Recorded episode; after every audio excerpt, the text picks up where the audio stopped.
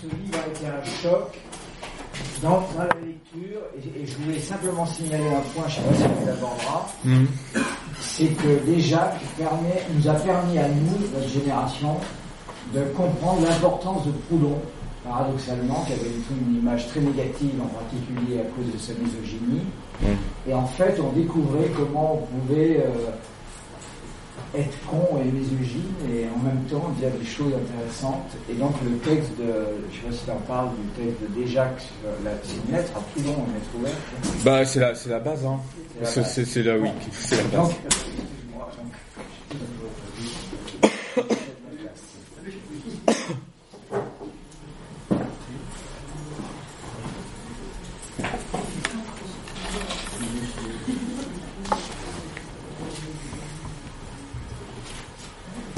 on éteint.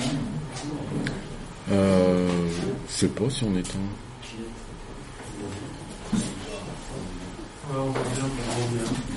Ça va?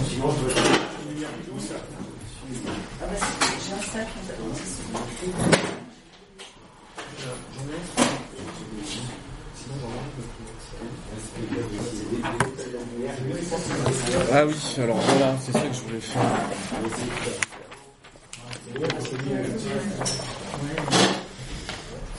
Alors je vous fais passer euh, une petite chronologie pour avoir des repères euh, sur sa vie, son œuvre, euh, son combat. Parce que je vais pas faire une intervention chronologique étape par étape. Je vais essayer de faire plutôt un, portrait de sa pensée et, et- de ses textes. Donc voilà. C'est la chronologie la plus à jour dans le monde.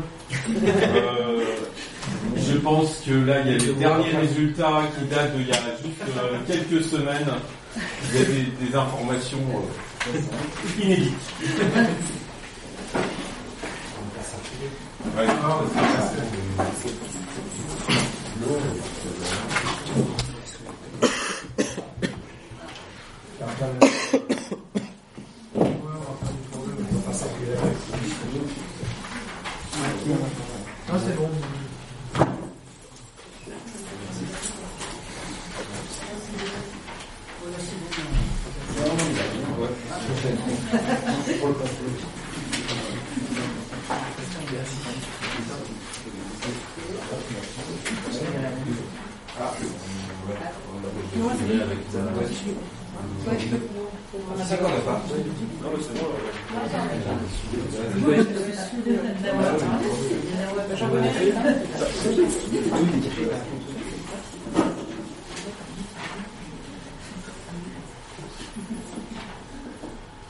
Voilà, bonjour à tous. Et merci d'être euh, venus euh, entendre euh, parler de Déjac et j'espère aussi entendre parler d'Éjac lui-même parce que à lire les témoignages, il avait une voix euh, qui portait très fort, une voix stridente. Alors moi, j'ai pas la voix stridente, mais j'aimerais faire passer un petit peu de l'écho de sa voix à travers la mienne. Alors, mon propos, donc, ça va être euh, d'essayer de montrer l'émergence de l'idée libertaire et d'abord du mot euh, chez Joseph Déjac. Comment l'inventeur précisément du néologisme libertaire en français, celui euh, qui a été en quelque sorte le, pré- le précurseur 20 ans en avance des statuts de la commune, dès euh, 1852, il rédige ce qui va se retrouver après euh, dans le travail de la commune. Comment enfin l'auteur de la première utopie anarchiste en français, l'humanisphère en 1857, comment un tel créateur de, de et, et- et d'image, donc qui a laissé un mot euh, dans notre vocabulaire, euh, qui a laissé au fond aussi des idées euh, dans notre pensée, a-t-il pu passer à ce point inaperçu? Une sorte de mystère terrible entre la puissance et la nouveauté de son travail et la méconnaissance de son existence. Jusqu'à il y a peu, on savait même pas quand il était mort. Ça, ça date d'il y a quelques semaines à peine qu'on ait la certitude de sa mort à Bicêtre. Et sa naissance elle-même, elle est encore aujourd'hui assez mystérieuse. On a la date, mais on n'a pas le lieu, par exemple. Donc on a quelqu'un de totalement évanescent, et en même temps, voilà, une œuvre considérable, une pensée puissante. Il y a une sorte de mystère. Alors, je voudrais consacrer mon introduction euh, à essayer d'éclairer d'abord ce, ce mystère-là. Donc d'abord, les dictionnaires. Ils se trompent sur l'origine du mot libertaire, tous, y compris les dictionnaires historiques les plus savants. Et euh, bon, ce serait pas bien grave si, au fond, la paternité n'avait pas été attribuée à Proudhon. C'est à Proudhon qu'on a attribué, que les dictionnaires attribuent euh, l'origine du mot libertaire en 1858, alors que précisément c'est Joseph Desjacques qui a inventé le mot dans une lettre à Proudhon contre Proudhon lui-même, pour précisément attaquer sa misogynie. L'adjectif libertaire, il est né d'une polémique féministe contre euh, Proudhon. Et aujourd'hui, bah, l'histoire a gardé un nom, mais euh, pas l'autre. Ça, c'est une première euh, bizarrerie. À quoi elle tient, je ne sais pas. Euh, peut-être que voilà, il y a une difficulté à, percevoir voilà le geste novateur dans la langue.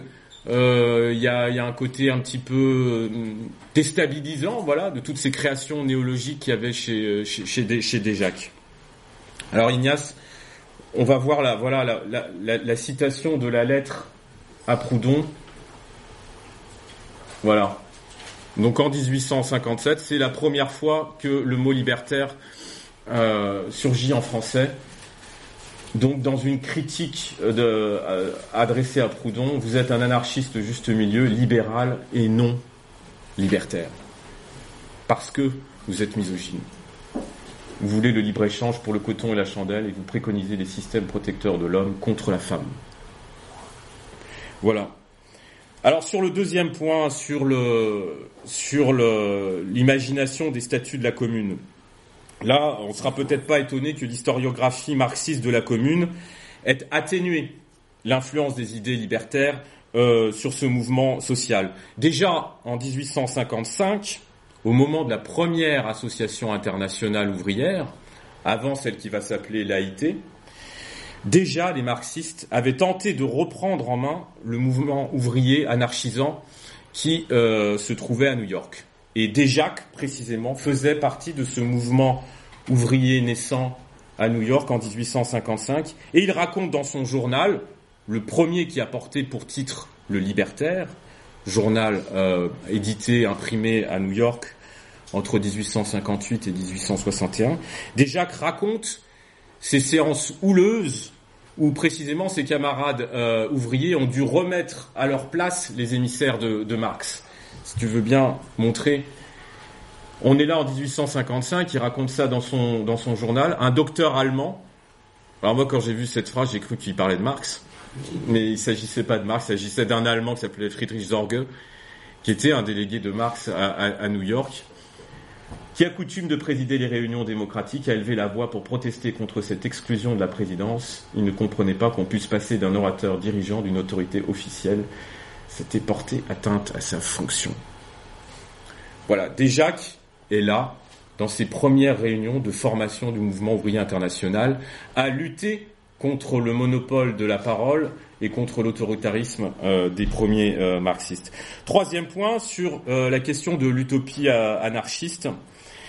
L'Humanisphère. Elle a été donc publiée en feuilleton entre 1858 et 1861. Elle n'eut que quatre souscripteurs à la Nouvelle-Orléans. Et pourtant, elle a été publiée après, voilà, dans le journal de Desjacques, qui avait un réseau international de lecteurs. Voilà, comment se fait-il que euh, elle soit passée inaperçue cette euh, utopie? Euh, C'est Élisée Reclus qui va la, publier la première fois en 1899 à, Bruxelles. Malheureusement, en la coupant d'un certain nombre de passages qui, voilà, portaient des énoncés un petit peu terrifiants, terroristes, etc. Il y a quelque chose, à mon avis, effectivement, qui, euh, peut expliquer l'ellipse ou l'oubli de Desjacques, c'est son extrême radicalité sa radicalité extrêmement violente. Ou alors, à mon avis, il faudrait être plus exact que ça, quelque chose qui a peut-être décontenancé, y compris ses lecteurs anarchistes, c'est la tension permanente qu'il y a dans son œuvre entre un terrorisme quasi apocalyptique, Hein, il serait prêt à mettre fin à la civilisation tout entière si c'était pour établir un ordre harmonique. Et en tout cas, il est prêt à, lancer des bataillons de prolétaires qui vont crocheter euh, les serrures des, bourgeois. Hein, il, le dit euh, comme ça. Mais en même temps, donc ça, je dirais même pour un Élysée reclus, c'est choquant. C'est-à-dire, on ne sait pas comment prendre ce type de phrases. Est-ce qu'il faut les prendre au mot? Est-ce que c'est un délire? Est-ce que c'est de la folie? Il y a ça. Et il y a en même temps des phrases d'une poésie euh, romantique, presque éthérée, d'un sentimentalisme peut-être un peu mièvre. Il y a une tendance, voilà, il y a un amour euh, pour euh, les relations pacifiées entre les hommes et les femmes. Et au fond, moi, je me demande si les lecteurs de Déjac qu'ils se soient recrutés dans les milieux anarchistes ou dans les milieux bourgeois, n'ont pas été troublés par l'alternance de ces tons et de ces tonalités entre le lyrisme et la colère, entre des flammes d'amour et des volcans de sang, entre une poésie qui peut être à la fois mièvre, sentimentale et en même temps révolutionnairement féministe. On ne sait pas, on, sait pas peut-être en lisant ça où il se situe exactement, si de temps en temps il n'est pas fou, et à d'autres moments tout simplement bête ou, naïf. Et donc, me semble-t-il, il y a une difficulté à le, à, le saisir. Peut-être qu'il nous, il nous passe entre les mains à cause de la polyphonie de son style, de sa pensée, de sa voix. Et le travail qu'a fait Valentin Pelos d'exhumer et de réunir les textes de, de qui en 71 porte encore la trace de cette indécision, de cette incertitude, de cette incapacité à saisir la complexité du bonhomme. Déjà, euh, plutôt Pelos, l'éditeur de cet ouvrage, reprend l'utopie, d'accord, l'humanisphère. Il prend une série d'articles de journaux. Il prend un pamphlet politique qui s'appelle euh, La question révolutionnaire, écrit en 1852-53. Et euh, comment dire, il fait disparaître, j'allais dire qu'il extermine de notre histoire et de la vie de Desjacques toute son œuvre poétique. Or Desjacques, il s'est constitué comment? Desjacques, il est né à la pensée comme poète.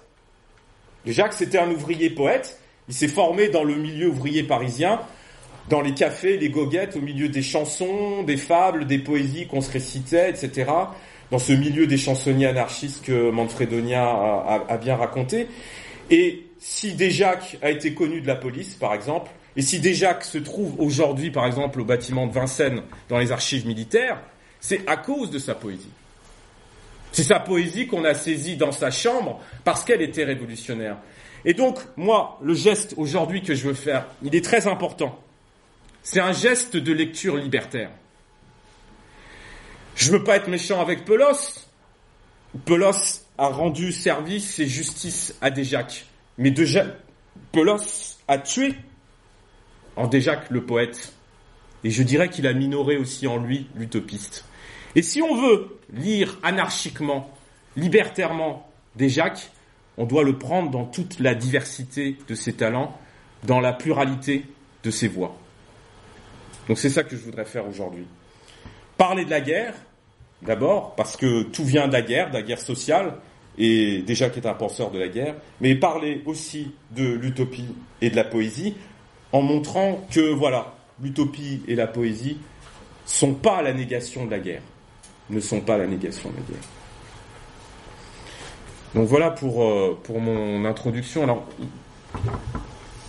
ça c'est voilà, le geste de, de reclus qui coupe des passages. Diapo suivante. Voilà, ça, c'est un des plus beaux textes poétiques de, de Déjà qui s'appelle Le chant des flibustiers.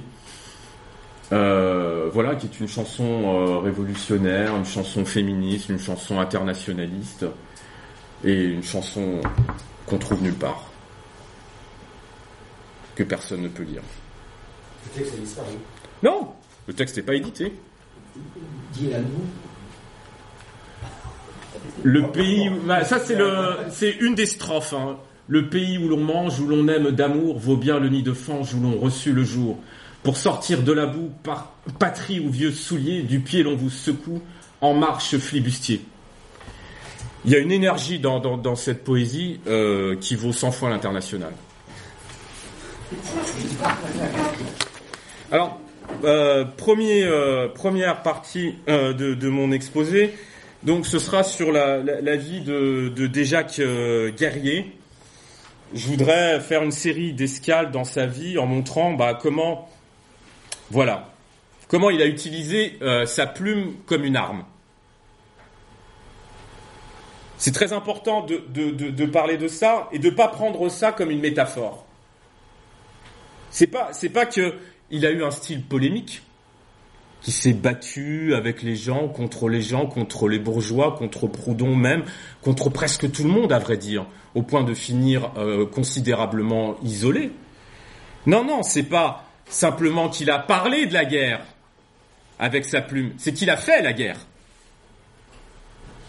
Il a fait la guerre avec sa plume. Sa plume, c'était son pavé. Il en a très peu lancé de pavés euh, déjà. Il en a peut-être lancé quelques-uns en février 48, mais dès juin 48, il n'était pas vraiment sur les barricades.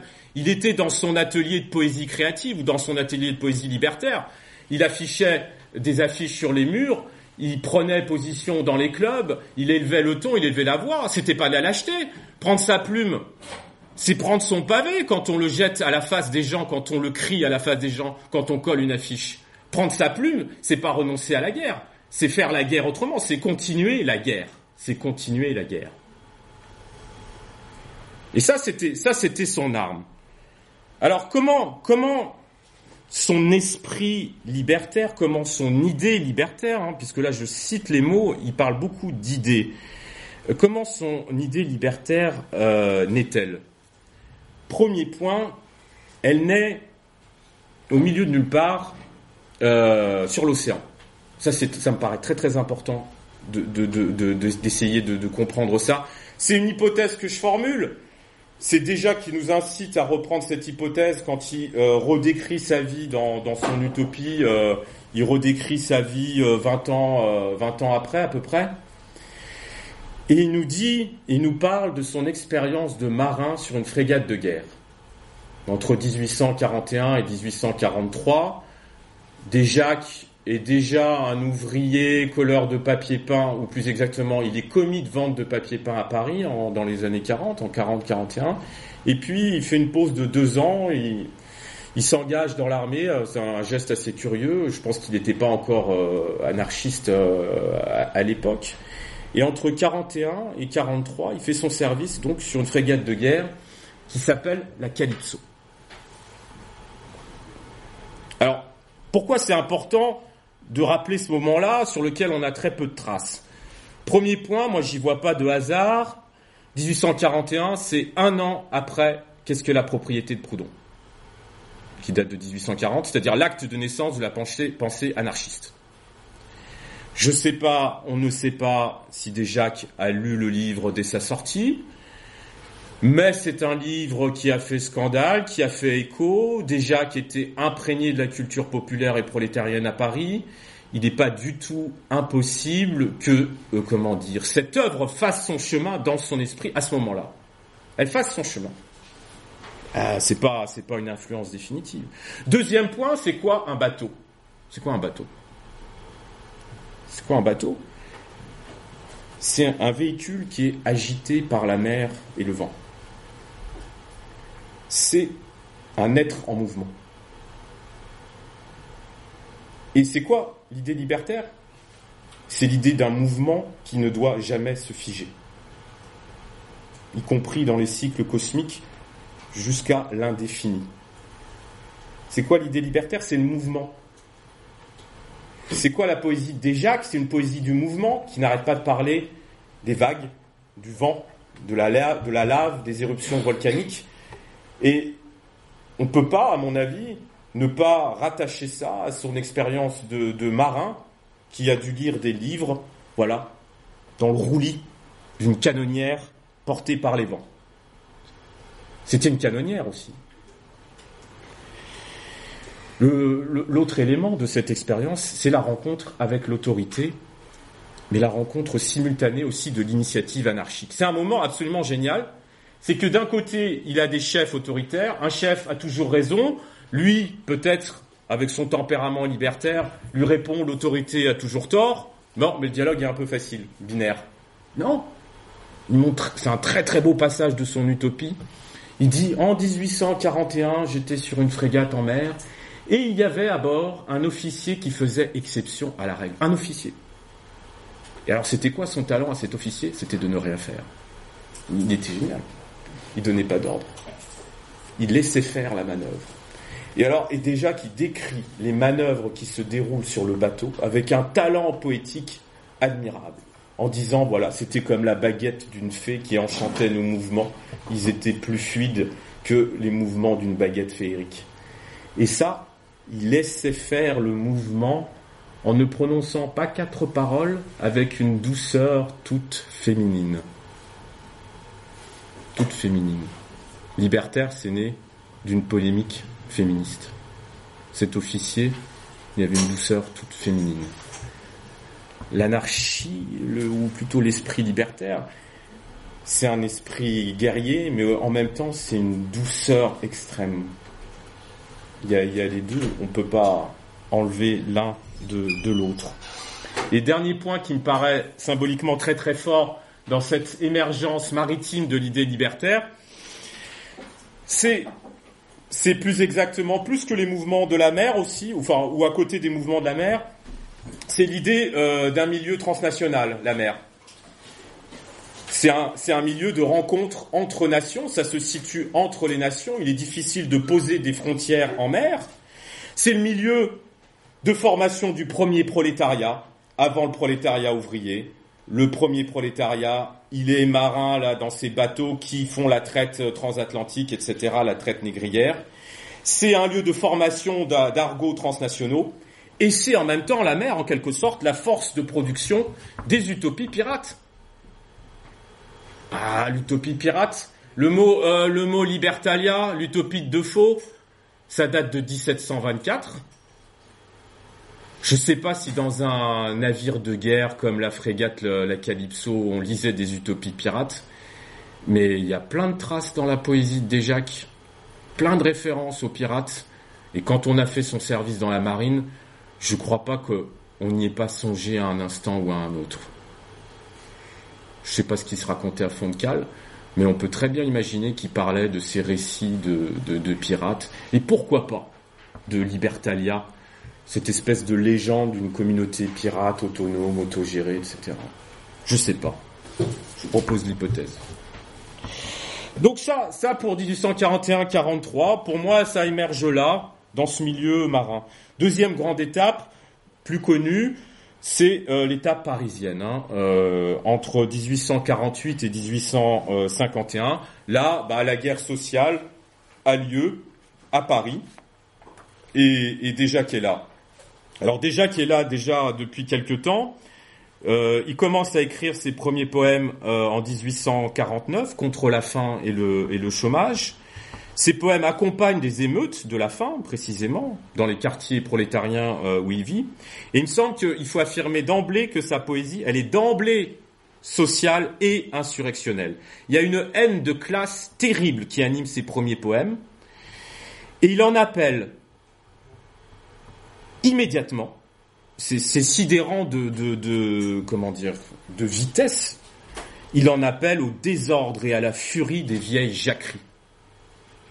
Déjà, c'est un type qui s'est identifié à son nom. Ah, c'est incroyable. Ah, c'est pas, je fais pas de la mauvaise psychanalyse ou du mauvais lacanisme ou de je, je sais pas quoi. Non, la jacquerie, c'est son premier poème. Il dit on a faim, on veut, on veut manger, on n'a pas de pain, le prix du pain monte, et il parle déjà cri. Quand il fait l'historique des révoltes depuis euh, la plèbe de, de l'Antiquité, etc., jusqu'à nos jours, il y a toujours la mention des jacqueries, des Jacques, ou la figure du Jacques. La figure du Jacques, c'est lui. Des Jacques, c'est qui? C'est un type, c'est un type qui s'est formé une culture historico-politique lui-même dans les mouvements prolétaires euh, du 19e siècle à Paris, et qui a fini et qui a été capable de se forger très vite une mythologie de la révolution. Et je crois que son nom l'a aidé à ça. En tout cas, ça, arrive tout de suite là. Alors c'est très beau. 47, qu'est-ce qui se passe? Il commence à y avoir une crise économique à Paris. Il perd son travail. c'est pas c'est la crise économique, mais c'est aussi son esprit rebelle au travail. Il lit trop, euh, euh, il, euh, il se comporte pas bien à table quand il est invité par ses patrons. Euh, il, il, il, est insupportable. On a des rapports comme ça qui sont très très beaux. Hein, il dit euh, il est reçu à table, on lui donne pas la fourchette de, de, la même qualité que les patrons. Il dit vous me donnez pas une fourchette quoi? Vous aimez pas les ouvriers? Vous respectez pas ma dignité Je m'en vais. Il s'en va, il perd son travail et du coup il mourra, il mourra fou de misère. Je pense que c'est sa plus grosse erreur. Et euh, qu'est-ce qu'il fait? Il, était commis de vente. Qu'est-ce qu'il décide de faire? Il décide de se prendre en main et de devenir ouvrier colleur de papier peint. Il n'était pas au départ, il n'a pas été formé comme ça. Il s'est formé sur le tas en regardant les autres travailler et surtout en se disant que là, il allait pouvoir conquérir son indépendance. Avant, il était un simple commis, il vendait des trucs, etc. Au moins, plus exactement, qu'est-ce qu'il faut dire? Au moment 47 où il est au chômage, où il se sert de sa plume pour, pour crier sa haine sociale, à ce moment-là, il prend en même temps que la plume le pinceau. Ça va être ses deux armes, le pinceau et la plume. Les armes de son indépendance et les armes euh, de, de, de, sa guerre sociale. Et qu'est-ce qu'on va voir? C'est que c'est très beau, à la, à la, même, à la même époque, en fait, déjà participe à la fois à la vie des ateliers de peintres en bâtiment, c'est les premiers syndicats ouvriers hein, qui se créent à cette époque-là, il y a les syndicats des peintres, en bâtiment. Et en même temps, il participe au journal L'Atelier. C'est très très beau cette ambiguïté du mot. Il est à la fois dans un atelier manuel et dans un atelier intellectuel. L'atelier, c'était un journal socialiste de l'époque, euh, autoproduit par les ouvriers, où ils avaient cette classe de pas signer eux-mêmes leurs textes. C'était l'intellect collectif. Il a participé à ça, on ne sait pas quel texte il a écrit, mais il était dans les deux à la fois, et il me semble que son geste est là. C'est pratiquer la plume euh, en même temps que le pinceau, le pinceau en même temps que la plume. Alors c'est pour ça que l'année 48, moi, ce que j'aimerais euh, signaler comme geste d'écriture, on pourrait trouver plusieurs poèmes qu'il a écrits euh, au, cours de, cette année révolutionnaire, mais il y a un texte qu'il a coécrit. Est-ce que tu, peux mettre... Voilà. C'est une affiche c'est super beau, c'est une affiche, c'est-à-dire qu'il a pu la coller. Il l'a écrite, il l'a collée. C'est une affiche qui dénonce la casse des presses mécaniques. C'est admirable. Parce que l'ennemi qui est visé, donc c'est pas la machine, c'est le gouvernement. Donc c'est un, une affiche euh, anarchiste. Il faut pas attaquer la presse, il faut pas attaquer les presses mécaniques. Pourquoi? Parce que les presses mécaniques, on peut les reprendre en main nous-mêmes et on en a besoin pour exprimer l'idée libertaire. Tout le geste poétique et politique de, de, de, déjà qui est contenu dans le texte collectif de cette affiche, qui n'est pas signée déjà, qu'elle est signée de 29 ouvriers euh, du journal L'Atelier. Mais en disant ça, au fond, euh, déjà, en signant ça, il n'a pas signé beaucoup d'affiches comme celle-ci, mais en signant ça, il montre l'intérêt qu'il porte à la presse comme facteur d'émancipation. Et précisément, le libertaire deviendra un journal autoproduit par déjà qui est imprimé à New York.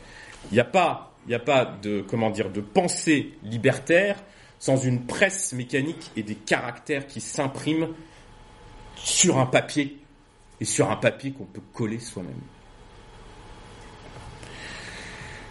Donc ça, c'est pour euh, l'année 47-48.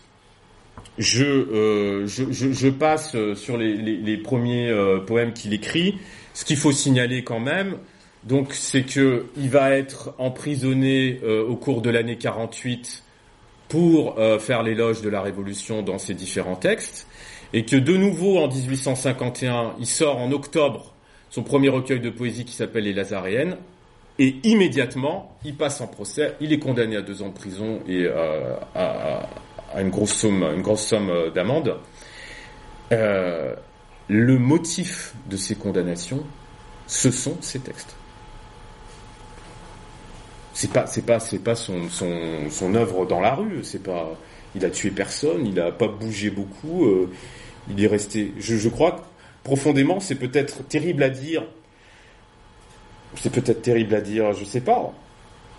Quand, quand on lit ces textes terroristes, mais il était, je dirais que physiquement, il était pacifiste en fait déjà.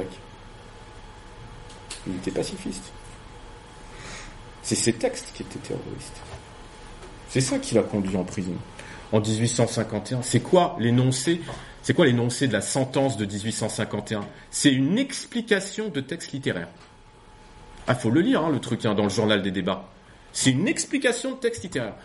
Oh, vous parlez dans votre fable le lion, etc., du rapport entre le gouvernement et le peuple, mais vous croyez pas que vous allez trop loin. Et puis il cite des textes, etc., des textes. Mais euh, ce que vous dites là, etc., etc. C'est une explication de texte. Son appartement n'a jamais contenu d'autres armes que ses poésies. Alors troisième escale révolutionnaire euh, après Paris 48, 51 c'est euh, Londres et Jersey entre 1852 et 1853. Euh, suite au coup d'État de Napoléon, de Louis-Napoléon en le 2 décembre 1851, euh, Desjacques doit s'exiler, comme beaucoup d'autres, comme beaucoup de, de, républicains et de révolutionnaires. Et alors le combat, il change un petit peu son fusil d'épaule. C'est-à-dire qu'il va se retourner en fait contre euh, son entourage proche, c'est-à-dire contre l'avant-garde républicaine qui est exilée en même temps que lui. Et, là, il va tirer à boulet rouge, sur les républicains bourgeois et modérés. Pourquoi? Parce qu'ils ont participé en fait au massacre de juin 48 et qu'en fait ils se sont un petit peu radicalisés à cause du coup d'État de, de Bonaparte en 51, mais déjà que leur a gardé une rancune invincible d'avoir d'avoir été au gouvernement provisoire de 48 et d'avoir laissé faire euh, au fond la répression. Et ça, il y a quelque chose, ça c'est très important chez, chez Desjacques, c'est la rancune. La rancune. Il y a un esprit vengeur chez lui qui anime tous ces textes. C'est très très puissant, l'affect de vengeance. Je pense que l'affect de vengeance et de colère, c'est un, des affects les plus mobilisateurs de sa plume, et je pense que c'est ce qui lui fait atteindre des niveaux quasiment inégalés dans la prose euh, de, son époque et peut-être dans la prose de tous les temps. Les quelques lecteurs de, de, de, l'ont comparé euh, au prophète quoi. Parce que il était là en 48, parce qu'il était prolétaire, parce qu'il a vu les gens mourir autour de lui. Et qu'est-ce qui se passe en, dans ces années euh, anglaises terribles? Il se passe la misère, il se passe le chômage, il trouve pas de travail, là il peut pas coller. Pas d'émancipation, il colle pas. Il y a l'humidité terrible de Londres, il y a l'isolement linguistique et social, et il y a la mort de camarades ouvriers proscrits qui meurent de causes pour lesquelles déjà qu'aurait pu mourir lui-même. Et d'ailleurs, il en meurt presque. Et donc, vous avez deux des plus beaux textes de Déjac qui sont écrits sur la tombe des proscrits. Et alors là, c'est des textes magnifiques. Alors c'est des textes... Quel est le sens de, de, ces textes-là? C'est des textes qui sont écrits contre la République bourgeoise, contre les républicains bourgeoises qui refusent de venir en aide euh, aux ouvriers euh, au chômage à Londres et à Jersey. Donc ces textes, au fond, sont des textes de lutte des classes au fond, écrit voilà sur le, le, rebord d'une tombe.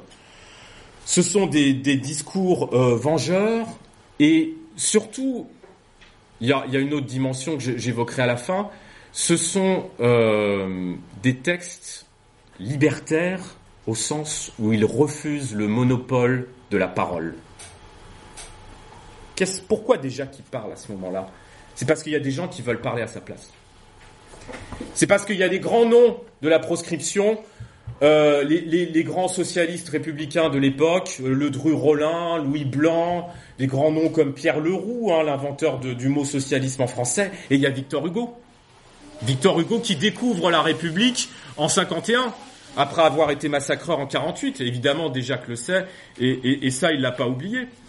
Et donc quand, quand Victor Hugo s'avance sur la tombe de Louis Julien, en 1853 à Jersey, là, déjà qu'il a un mouvement, comment dire, de, répulsion colérique et vengeresse en disant, en disant, est-ce que, non, c'est pas là. Non, c'est sur la chronologie, vous l'avez dans vos papiers. Il lui dit, euh, ouais, en 53. Ouais. il lui dit que Victor Hugo parle en son nom à lui et comme simple individu, mais en mon nom, et malgré moi encore, c'est un droit qu'il n'a pas et ne peut pas avoir, pas plus que je n'ai celui de parler au nom des autres, les autres fussent-ils assez crétins pour m'en donner mandat? C'est ça la parole libertaire. C'est refuser le monopole de la parole bourgeoise. C'est parler en son nom. Parler en son nom, ça impliquait un grand courage. Être capable de dire des vers devant Victor Hugo, c'était le courage de, de Déjac. Et il y a des textes magnifiques, des récits de Pierre Leroux, c'est sur un, autre enterrement, ou le même, où en fait Déjac reprend un discours de Victor Hugo en critiquant sa versification et en la mettant en parallèle avec celle de Musset en lui disant mais mon coco euh, Musset euh, il fait bien mieux que toi. Je te cite euh, vers à vers la balade à la lune euh, de, Musset et tu verras que toi ça vaut pas tripette ce que tu as écrit. Et il lui dit ça avec, une lucidité une précision de critique littéraire.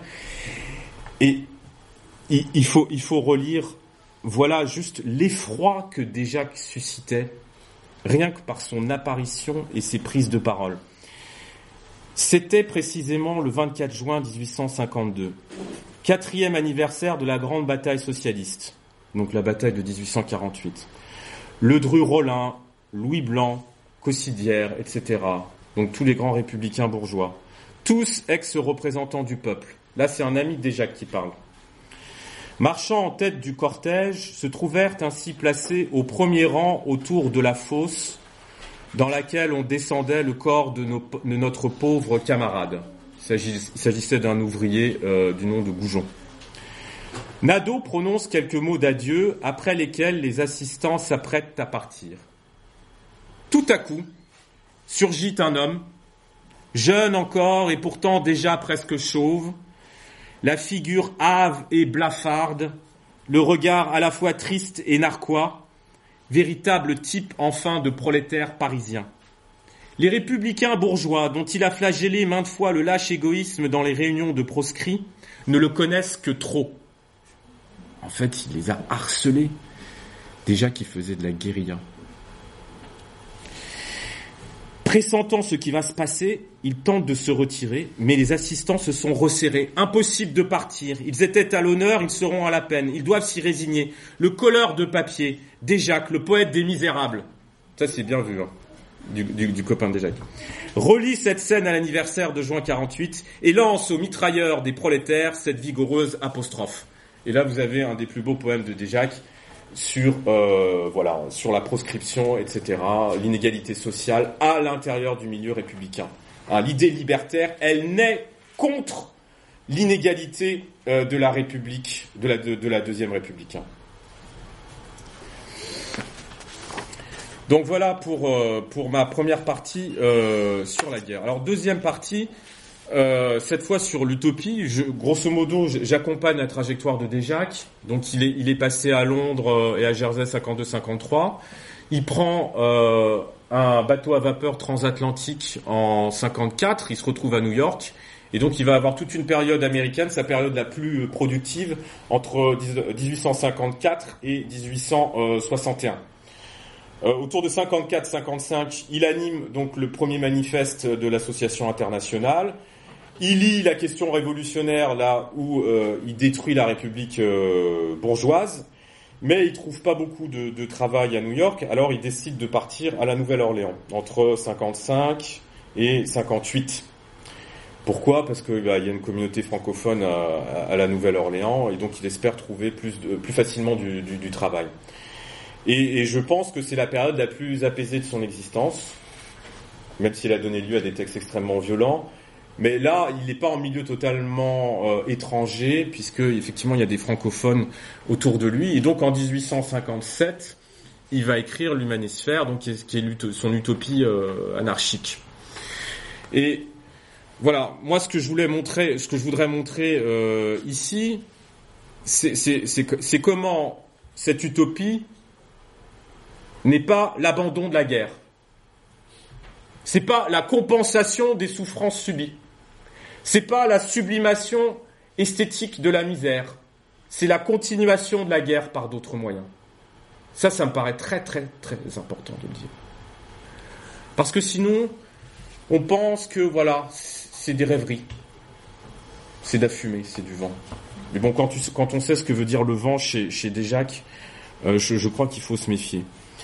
Donc il me semble que l'utopie, et ce texte, c'est un, très beau texte littéraire hein, qui mérite de figurer dans toutes les anthologies du genre utopique. Hein. Et les histoires littéraires du genre utopique ne connaissent pas Desjacques, évidemment. Cette utopie porte la guerre dans le monde des idées.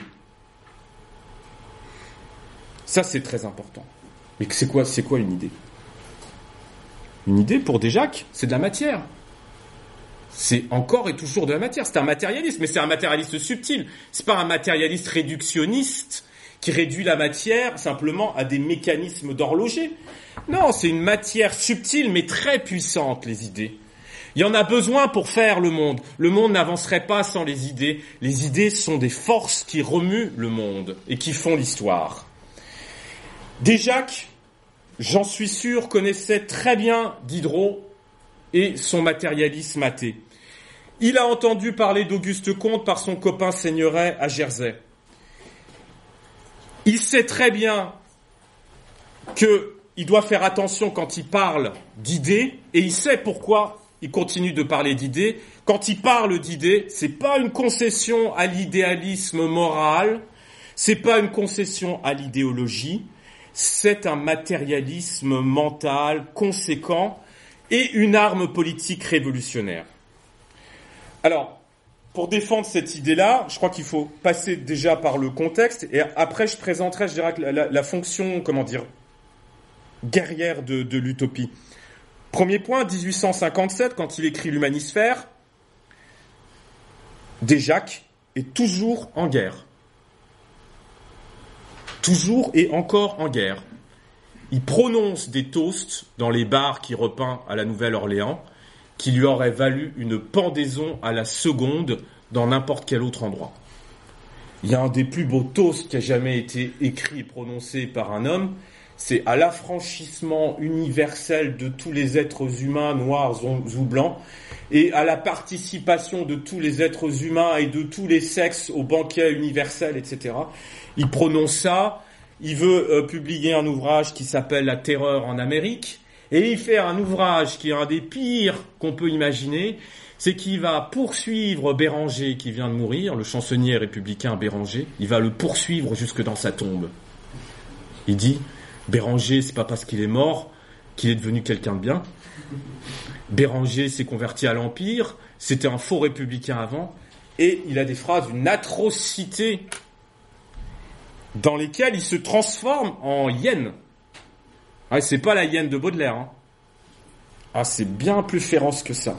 Donc à ce moment-là, déjà qu'il est féroce, il est violent, il écrit sa lettre féministe à, Proudhon, et il écrit en même temps l'humanisphère. C'est en même temps. Et moi, je dirais, je pense qu'il faut concevoir l'humanisphère comme la cristallisation de ce moment intellectuel intense, un des plus beaux moments de la pensée politique, à mon avis, du 19e siècle. Et au passage, je dirais bien en avant de Marx. C'est le moment où Desjacques, grâce à son expérience locale à la Nouvelle-Orléans, connaît et prend connaissance de près, visuellement, humainement, avec l'esclavage avec la société créole, les préjugés de classe et de race, avec la prostitution des femmes créoles qui voient autour de lui. La Nouvelle-Orléans, à l'époque, c'est un des plus grands ports des États-Unis. Je crois que c'est la troisième ville. C'est un des grands ports transatlantiques du monde. Il voit là la traite des Noirs, hommes et femmes, en direct. Et il conjoint à l'intérieur de sa pensée trois guerres. La guerre des races, la guerre des classes et la guerre des sexes. Il est au cœur de ces trois guerres à ce moment-là. Et moi, je dirais que l'humanisphère, c'est la réception active, c'est la cristallisation de ces trois guerres sous le format utopique. Mais le format utopique n'est pas la renonciation à la guerre, c'en est l'expression. C'est très important. Alors, précisément, comment est-ce qu'on peut concevoir la fonction d'une fiction qui imagine l'harmonie en 2858 on va dire c'est bien gentil tout ça. Il dit c'est la liberté individuelle se, mouvement, se mouvant anarchiquement dans la communauté sociale et produisant l'harmonie. Plein de termes euh, d'origine fourriériste, plein d'éléments qui paraissent tout à fait chimériques. Il faut être très précis. Euh, pour Desjacques, l'utopie n'est pas un rêve irréalisable. C'est un rêve non réalisé. Qu'est-ce que ça veut dire un rêve non réalisé? Ça veut dire que c'est un rêve qui tend vers sa propre réalisation. Et c'est parce qu'on rêve ce rêve qu'on peut ouvrir de nouveaux possibles dans le réel. Si on ne fait pas cet effort de rêver et d'imaginer des utopies, en fait, on abandonne ou on affaiblit la force du combat historique pour le progrès. L'utopie, c'est une force historique libératrice qui peut dynamiser la marche du progrès. Et quand Desjacques fait l'auto-analyse du concept d'utopie comme force, à quoi il compare l'utopie? Pas aux autres utopies, Thomas More, etc. Il compare son utopie. Donc son geste est totalement conscient. Il compare son utopie aux hypothèses scientifiques de Galilée, à, à la découverte de l'Amérique par Christophe Colomb et à l'invention de la vapeur. C'est quoi son utopie? Alors ça, je trouve ça admirable parce qu'en plus, il est totalement conséquent là-dessus. C'est quoi son utopie? C'est la vapeur du progrès des sciences sociales. Ah, la vapeur, c'est vachement beau. Parce que la vapeur, on la touche pas, mais c'est bien de la matière. Et puis la vapeur, c'est un moteur. C'est le moteur, c'est comme ça que fonctionne une locomotive. Ça fait avancer l'histoire. Et ben c'est ça, l'idée utopique, et c'est ça l'idée libertaire. C'est une vapeur au sens d'une matière subtile, et c'est un moteur au sens d'une force de l'histoire. Et il le dit très précisément dans, dans, dans l'humanisphère. Ça, c'est sidérant de lucidité, et ça, ça vient d'être découvert par les chercheurs en sociologie il y a juste euh, dix ans. Hein? Il dit, page euh, 132, la science sociale sera l'œuvre des rêveurs de l'harmonie parfaite. La science sociale sera l'œuvre des rêveurs de l'harmonie parfaite. C'est exactement le projet de Fourier de Saint-Simon. On les a pris pour des socialistes utopistes, c'était des sociologues, c'était les précurseurs de la sociologie. Aujourd'hui, il y a des thèses de sociologie qui l'ont montré par A plus B. Jamais Fourier ne parle d'utopie, dénonce l'utopie, fait de la science sociale pour faire progresser le mouvement social. Comment ça s'appelait? C'était quoi le sous-titre du libertaire de, de, Déjac C'était Journal du mouvement social. Qu'est-ce qu'on fait en produisant des, idées? On fait avancer le mouvement social et on, formule des lois sociales. Et donc quand il écrit son utopie, il donne des moyens pour fabriquer une nouvelle science sociale, une science progressiste, c'est la science qui va être formulée plus tard en un sens pas super progressiste par Comte et Durkheim. Mais Comte et Durkheim n'existeraient pas sans Saint-Simon et Fourier, et malheureusement, on oublie toujours des Jacques. Ça, c'est le premier point. Vapeur pour le progrès des sciences sociales, mais vapeur plus, peut-être plus forte et plus militante, vapeur aussi des futures conquêtes sociales. C'est pas simplement une vapeur dans le domaine des sciences ou dans le domaine académique. Cette vapeur de l'utopie, elle va ou elle doit aussi animer le combat social. Et précisément, qu'est-ce qu'on voit dans, dans l'humanisphère? Les premiers gestes radicaux et conséquents d'émancipation des femmes et des enfants. C'est-à-dire, c'est quoi un couple libre dans lequel on respecte la vie sexuelle de son conjoint? C'est quoi une éducation libre dans laquelle on donne de l'autonomie à ses enfants? C'est là. C'est dans, dans une utopie. Mais c'est quoi une utopie? C'est un moyen de nous faire réfléchir et de nous débloquer les neurones. Et ça, ça va être repris après dans toutes les pédagogies libertaires. Mais c'est présent là. Et si vous ouvrez pas la voie du possible dans votre imagination, vous allez vous donner quel modèle dans l'éducation libertaire? Donc il le dit très bien, pour déplacer le présent et lui frayer la voie. Il lui faut ses avant-postes de tirailleurs. Il parle de l'utopie. Sentinelles perdues qui font le coup de feu de l'idée sur les limites de l'inconnu. Toutes les grandes étapes de l'humanité, ces marches forcées sur le terrain de la conquête sociale, n'ont été accomplis que sur le pas des guides de la pensée. Ça paraît très idéaliste, mais c'est très matérialiste. En avant, lui criaient ces explorateurs de l'avenir, debout sur les cimes alpestres de l'utopie. Halte. Et c'est là où, il y a la guerre dans l'utopie. Il y a toujours la guerre. Halte, râlaient les traînards du passé, accroupis dans les ornières de fangeuses réactions. En marche, répondait le génie de l'humanité, et les lourdes masses révolutionnaires s'ébranlaient à sa voix. Humanité, j'arbore sur la route des siècles futurs le guidon de l'utopie anarchique et te crie en avant, en marche, en marche, en marche. C'est ça l'utopie, c'est le mouvement. Donc, euh, on ferait une grosse erreur, grossière erreur de pas éditer l'humanisphère dans une édition intégrale. Certes, c'est les pamphlets politiques de que les statuts de la commune 20 ans en avance, ils sont précieux, mais là, dans, dans un texte comme celui-là, euh, il y a des projets d'éducation et des projets d'éducation amoureuse euh, qui restent encore d'actualité. Alors, troisième partie, moi je voudrais, ça c'est quelque chose qui me tient à cœur, c'est venger la poésie de Déjac. Parce qu'on l'a beaucoup, beaucoup, beaucoup euh, méprisée, cette, euh, cette, euh, cette poésie. En disant que voilà, elle était naïve, maladroite, etc. Et que bon, elle n'était pas à la hauteur hein, esthétiquement à la même époque qu'il y a Baudelaire, etc. Hein. Il fait pas le poids face à, face à Baudelaire. Bon, on prend des, des, remarques comme ça, on ne sait pas trop comment réagir. Alors il y a une manière qui a, qui, qui a été utilisée, c'est de, de, ranger des Jacques parmi voilà un mouvement, le mouvement de la poésie prolétarienne, en disant bon bah il est fils de son temps, il fait ce qu'il peut, il a les armes qu'il qu a, il peut pas faire autrement. Il y en avait d'autres, c'était des chansonniers. Bon, c'était une culture ouvrière quoi. Hein, on trouve ça dans, dans, dans des livres. Euh, euh, d'Edmond Thomas sur la parole ouvrière, etc. C'est très bien. Hein c'est très bien. Mais il me semble que c'était plus puissant que ça dans la vie des Jacques. Sa poésie, d'abord, il faut voir, je l'ai dit euh, en, en 47, sa poésie, c'était son sabot. Sa poésie, c'était une arme de sabotage. C'était pour gagner du temps c'était pour prendre du temps sur le patron. C'était une manière d'arrêter la cadence du travail. Et ces patrons, précisément, ils ont rédigé des fiches qui s'intitulaient comme ça. Ils rédigeaient des vers et passaient son temps à la lecture, mais ces vers n'étaient pas politiques, disaient ses premiers patrons. Bon, il était un peu jeune, je pense, à l'époque. Bon, peut-être les thèmes n'étaient pas directement politiques.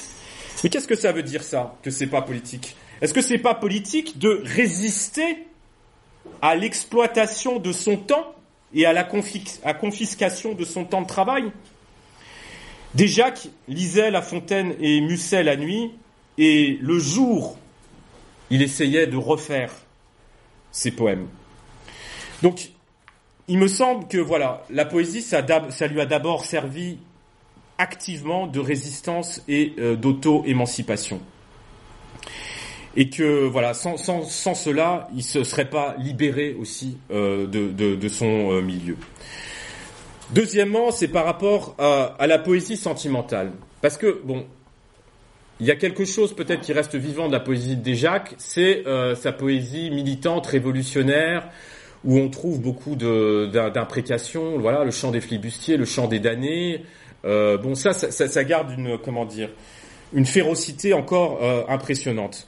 Mais alors, on, se dit, en comparaison, toutes ces poésies où il parle des femmes qu'il a entrevues, qui l'ont éconduit, etc., est-ce que ces poésies-là sont pas complètement dépassées? Moi, il me semble qu'elles sont extrêmement importantes. Pourquoi? Parce qu'elles traduisent un affect central et moteur dans toute sa pensée qui permet de comprendre exactement la vigueur et la virulence de ces indignations. Comment voulez-vous être à ce point indigné par le sort qui est fait aux femmes, aux enfants, aux noirs, etc., si vous n'avez pas en vous une délicatesse superlative il y a une délicatesse chez Déjac, une douceur dans le regard qui est absolument sidérante parce que c'est ça qui lui a permis de garder sauve et vivace sa colère. Mais on ne peut pas comprendre sa colère s'il n'y a pas cette délicatesse-là au fond.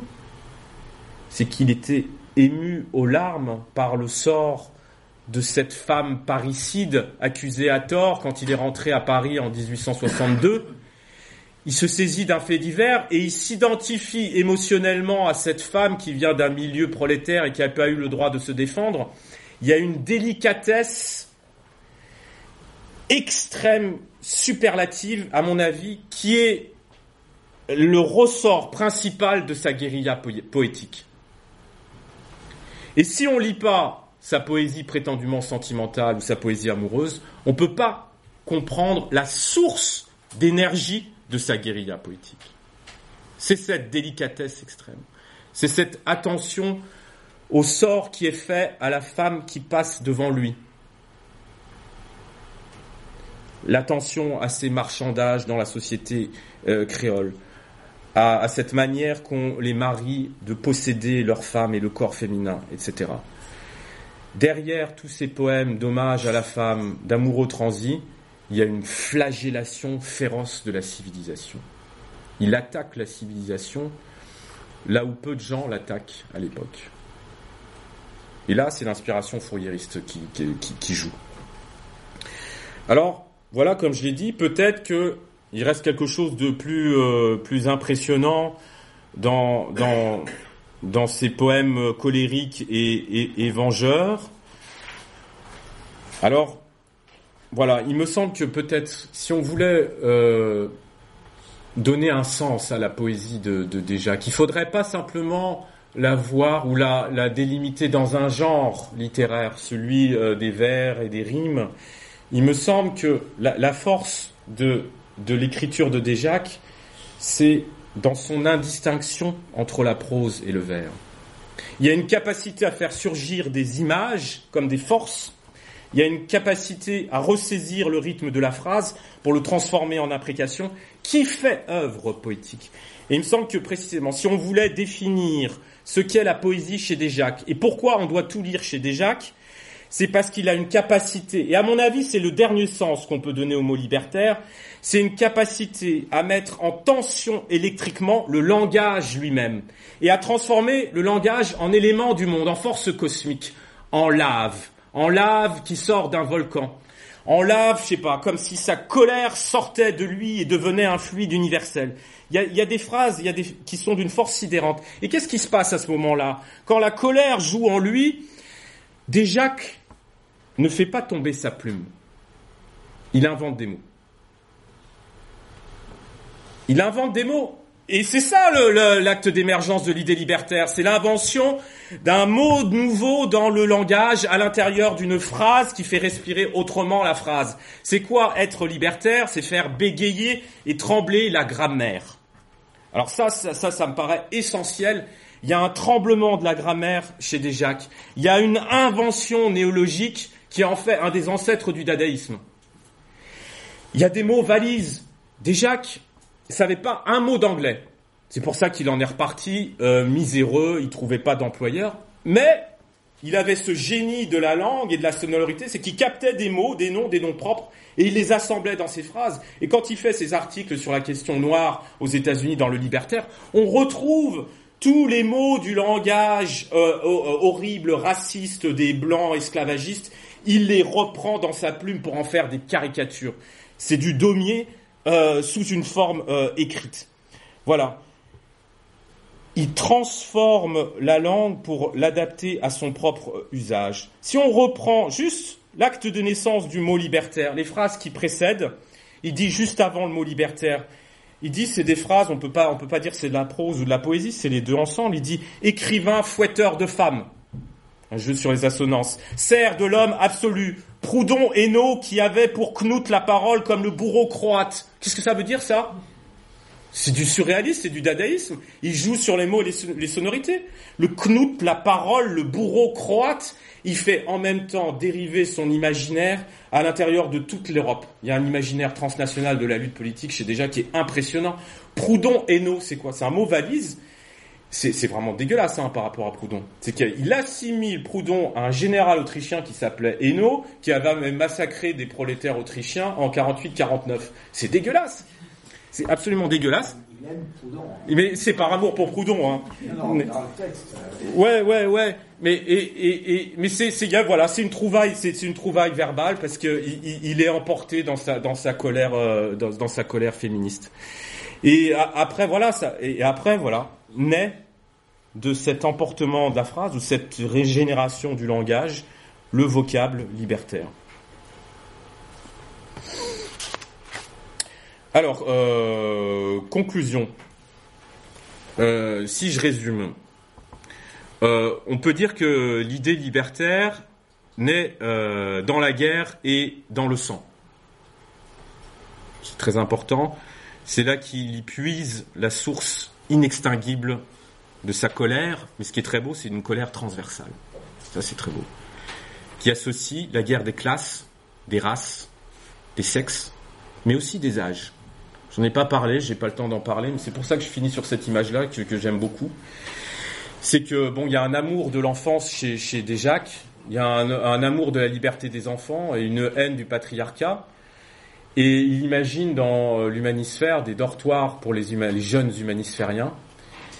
Et il en a eu euh, l'idée ou l'inspiration en voyageant dans les steamboats transatlantiques qui était le dernier cri du luxe à l'époque, et il dit voilà, les dortoirs des enfants seront à l'image des cabines luxueuses des steamboats transatlantiques. Il y aura des puits de lumière qui donneront la lumière du, soleil, il y aura de l'électricité, il y aura des, fauteuils et des canapés, et ils pourront s'amuser euh, euh, sans, avoir de, de, maître et de directeur. Il y a tout un imaginaire de l'autogestion dans ces pages-là. Et je crois que ça fait aussi l'actualité de, la pensée de, de Déjac.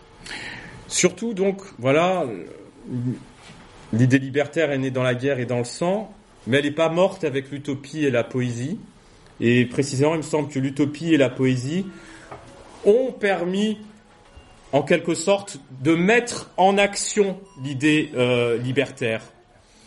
Et chez, chez Desjacques, il me semble que précisément, euh, voilà, l'utopie, la poésie, l'écriture, ce sont des performances. Pas simplement d'écriture, c'est des performances poétiques et politiques qui étaient souvent indissociables de la présence même du corps de Desjacques. C'est-à-dire qu'il prononçait ces textes. C'est quelqu'un qui n'avait pas peur de parler. Il ne pas simplement écrit, il les a publiés dans des journaux et qu'il les a euh, parlés euh, de, vive voix. Donc c'est pour ça euh, que je voudrais proposer, euh, pour finir, trois modes de circulation euh, libertaire de l'œuvre de Déjac, qui serait un moyen de régénérer son œuvre et de ne pas la faire sombrer dans l'oubli des bibliothèques. Il y aura une première manière, ce serait la, manière performative. Et là, il faudrait faire appel à des comédiens. Il faudrait mettre en action, c'est indispensable à mon avis, les textes de Déjac. C'est chanter, quand il y a des chansons. Jouer, il a, écrit un mélodrame qui est magnifique. Il faudrait, il faudrait une voix stridente pour crier certains de ses pamphlets. Si on les dit trop mollement, ça, ça passe pas. C'était des textes d'intervention. Je sais qu'aujourd'hui, par exemple, il y a une compagnie de théâtre qui va mettre en scène les textes apocalyptiques de Günther Anders, grand penseur de l'écologie. Pourquoi est-ce qu'on ferait pas pareil avec les textes apocalyptiques aussi à leur manière de Déjac À mon avis, ce serait leur rendre justice. Alors une deuxième manière aussi de faire circuler, très important l'idée de circulation chez, chez de circuler l'œuvre et la pensée de Desjacques, c'est un mode peut-être plus scolaire, ce serait une manière, moi, que j'appellerais télépathique.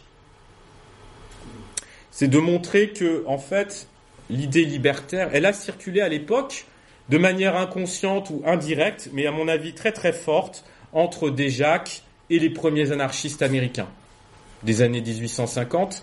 Et le foyer d'articulation entre les deux, il est double, c'est l'Atlantique, comme passage, aller-retour d'idées, euh, etc., et d'hommes. C'est donc y a, le, relais ou le passage entre les deux est assuré par l'Atlantique. et il est assuré, assuré aussi par la figure de Fourier, qui est lu aussi en même temps que Proudhon par les premiers anarchistes américains. Et vous avez comme ça des modes de connexion, à mon avis, très très forts entre euh, un texte comme l'Humanisphère qui est écrit en 57 à Nouvelle-Orléans et euh, des expériences communautaires anarchistes et des grands textes, des, très, des, énormes textes anarchistes publiés dans les, années 50-60 euh, sur la côte est des États-Unis, euh, à New York en particulier. Bon, ça, pour le coup, c'est euh, c'est le boulot que moi, que moi je me donne pour plus tard. Et puis enfin, il y aurait un- un- une dernière manière de faire circuler euh, l'idée euh, libertaire, bah, c'est nous. Hein, c'est de prendre l'initiative de coller, comme le faisait déjà des affiches, d'écrire des utopies, parce que ça ouvre des possibles et ça fait agir, de chanter nos colères et d'écrire des poèmes dans des langues et des formats qui n'ont pas encore été inventés. Voilà. Merci.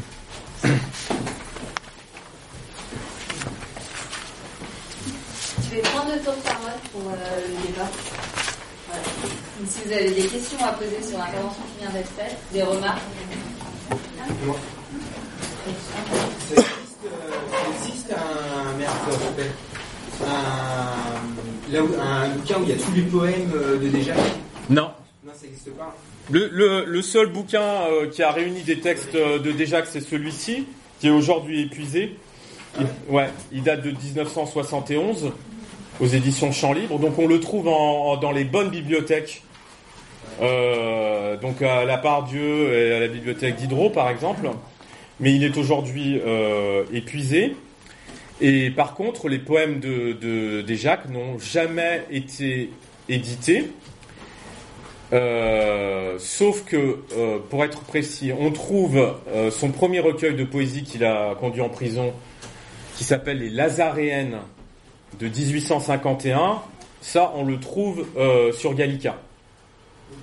Malheureusement, ce recueil de poèmes est assez bref, et je ne crois pas qu'il euh, ait atteint l'intensité qu'il a atteint plus tard. En fait, si on veut trouver l'ensemble de sa production poétique, on la trouvera dans les Lazaréennes de 1857 qu'il a écrite, enfin augmentée à la Nouvelle-Orléans.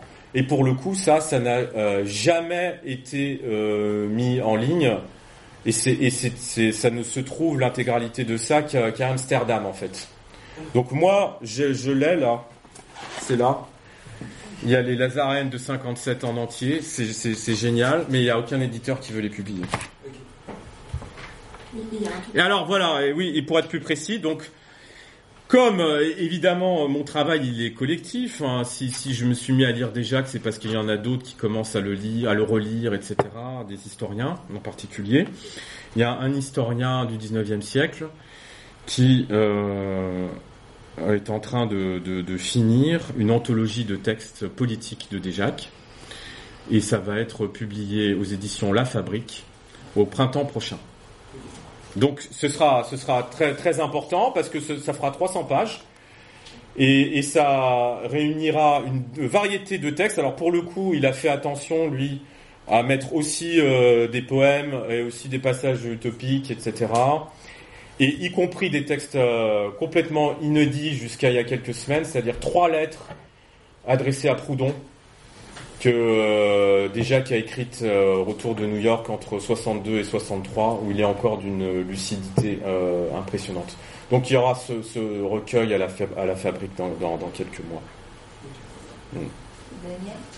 Mais euh, parce que on pouvait penser que, que déjà que se rattachait à Proudhon, mais en fait le point, la- leur source commune, c'est Fourier. Ouais. Alors ce qui compte, euh, il, a, il a besoin de Proudhon. Proudhon est essentiel pour lui. C'est pour ça qu'il lui écrit en rentrant de New York. hein, c'est son, son interlocuteur, au sens où il y a une pensée, euh, voilà, anti-gouvernementale chez Proudhon qu'on trouve pas directement chez, chez, chez Fourier.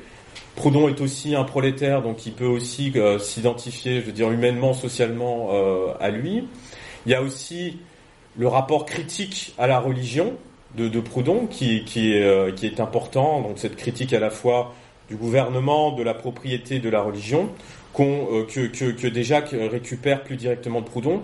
En revanche, pour le pour le, reste de la pensée, et en particulier pour toutes ces questions euh, de, féminisme des questions d'éducation, c'est Fourier qui est la qui est la matrice. Et même je dirais que plus globalement, en un sens, comment dire, au, au, au sens de comment dire, des concepts euh, organisateurs de, de la compréhension du monde et des forces qui animent le monde, c'est plutôt la pensée fourriériste qui, euh, qui influence des hein, C'est-à-dire l'idée de passion en, partie, en particulier, d'attraction passionnelle, l'idée que ce, qui fait les mouvements du monde, ce sont des, agencements de, passion et euh, d'attraction et de répulsion, etc. Tout ça, c'est, la pensée fourriériste qui, anime euh, Jacques. On sait, on sait pas trop par, quel biais, euh, sachant que euh, déjà qu'il n'a jamais participé directement à des, cercles fourriéristes.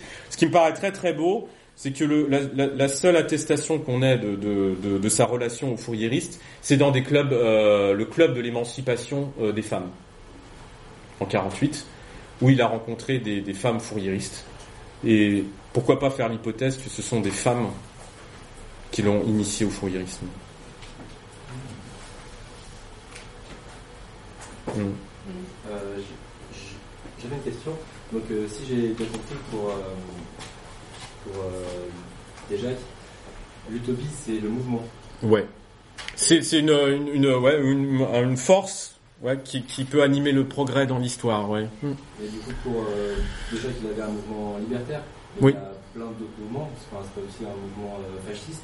Mais est-ce que tous- les mouvements amènent à l'utopie Selon euh, la version utopique. Bah, tous les mouvements sont pas libertaires, hein. clairement. c'est un mouvement. ce qui l'intéresse dans, dans, dans, dans, le, dans son utopie libertaire, c'est un mouvement libérateur, voilà, et émancipateur. ouais. C'est en ce sens-là que euh, il s'intéresse. Enfin, il veut, comment dire, il veut exprimer cette force-là, au sens où elle peut libérer de l'oppression et de l'autorité un certain nombre d'êtres d'êtres humains. Donc c'est pas, c'est une très très belle question. Hein. C'est pas le seul penseur du mouvement, et vous avez raison de dire que le fascisme a été une pensée du mouvement. Et qu'il y a eu des aspects euh, utopiques aussi dans le fascisme, autour de la, poésie italienne dans les années 20. Il y a, il une pensée de la technique, etc. C'est une. euh, il faut envisager plutôt le discours utopique. Il n'est pas en train de parler de l'utopie en général. Il propose son propre, sa propre, son propre façonnement de l'utopie, hein, une utopie euh, libertaire. Mais il y a, il y a une lutte. Comment dire Il y a une lutte à l'intérieur, hein, dire, du monde de l'utopie. Et s'il faut en écrire aussi, c'est pour pas abandonner le terrain des idées aux autres ou le terrain, le terrain d'imagination aux autres. Il faut parler aussi à nos imaginations, même si nous nous euh, revendiquons de, de la matière, du travail, etc. Nous sommes quand même aussi des pensées en action, quoi. Et, et, et- et il faut soutenir le mouvement de notre pensée par, par, par des utopies libertaires. Sinon, voilà, il y a quelque chose, il y a une déperdition. Et peut-être que précisément, euh, c'est une des déperditions du marxisme, qui a longtemps abandonné le terrain de l'imagination au, profit de l'analyse économique pure, euh, pure et dure, mais enfin, mais qu'il a retrouvé quand même dans certains, dans certains, chez certains penseurs un petit peu plus tard, euh, comme Benjamin ou d'autres, ou des, mais près précisément ces penseurs marxistes qui ont dû être un petit peu dissidents pour réactiver une énergie utopique, une espérance utopique. Mais précisément une partie de, de, de, de cette frange-là du marxisme qui, qui réfléchit à la, à la force de l'utopie, c'est c'est une partie de, des, des marxistes qui ont lu Fourier. Je pense en particulier à Benjamin, qui est un grand lecteur de Fourier. Donc ça fait un lien avec l'anarchisme, en fait. Euh, il me semble que Fourier est un anarchiste. Au sens où, euh, pas, au sens de la lutte politique euh, violente, etc., contre l'État, mais au sens où il y a car- carrément une mise entre parenthèses de l'État, et nous, nous construisons notre société par nous, nous-mêmes et par en bas, parce que le seul mécanisme pour les construire, ce sont les passions qui sont déjà là. Il faut juste libérer les passions. Donc il y a pas, il y a pas, il peut pas y avoir de chef chez, chez, chez Fourier, ça n'a pas de sens. Il n'y a pas de chef. Le seul chef, c'est les passions. D'abord, merci. C'est c'est- c'est bien de, en plus de faire entendre les entendre déjà. Je suis d'accord avec toi. c'est- c'est- quelque chose qu'il faut faire entendre euh, oralement. Ouais, oui, oui. Mm. Donc, J'avais deux, deux questions, peut-être plus, plus, euh, plus euh, là-dessus. C'était sur les rapports de, euh, de Déjac, alors avec deux autres, euh, deux autres figures de l'époque.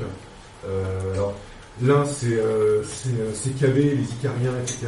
Oui, oui. Quel, quel rapport il avait avec ça. Et puis l'autre qui est, euh, enfin bon, moi, je, que moi, je suis très proche de lui, on les compare d'ailleurs assez souvent, y compris dans, leur, euh, dans leurs emportements, euh, etc. C'est euh, c'est Ernest Leroy.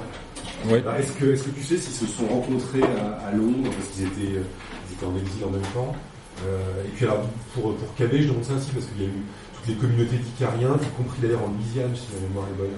Euh, plus au nord, C'est plus au nord, ouais. Vers, euh, vers, Ça- euh, ça vers le Missouri. mais-. Comme t- c'est bon signe que ça vire au Texas.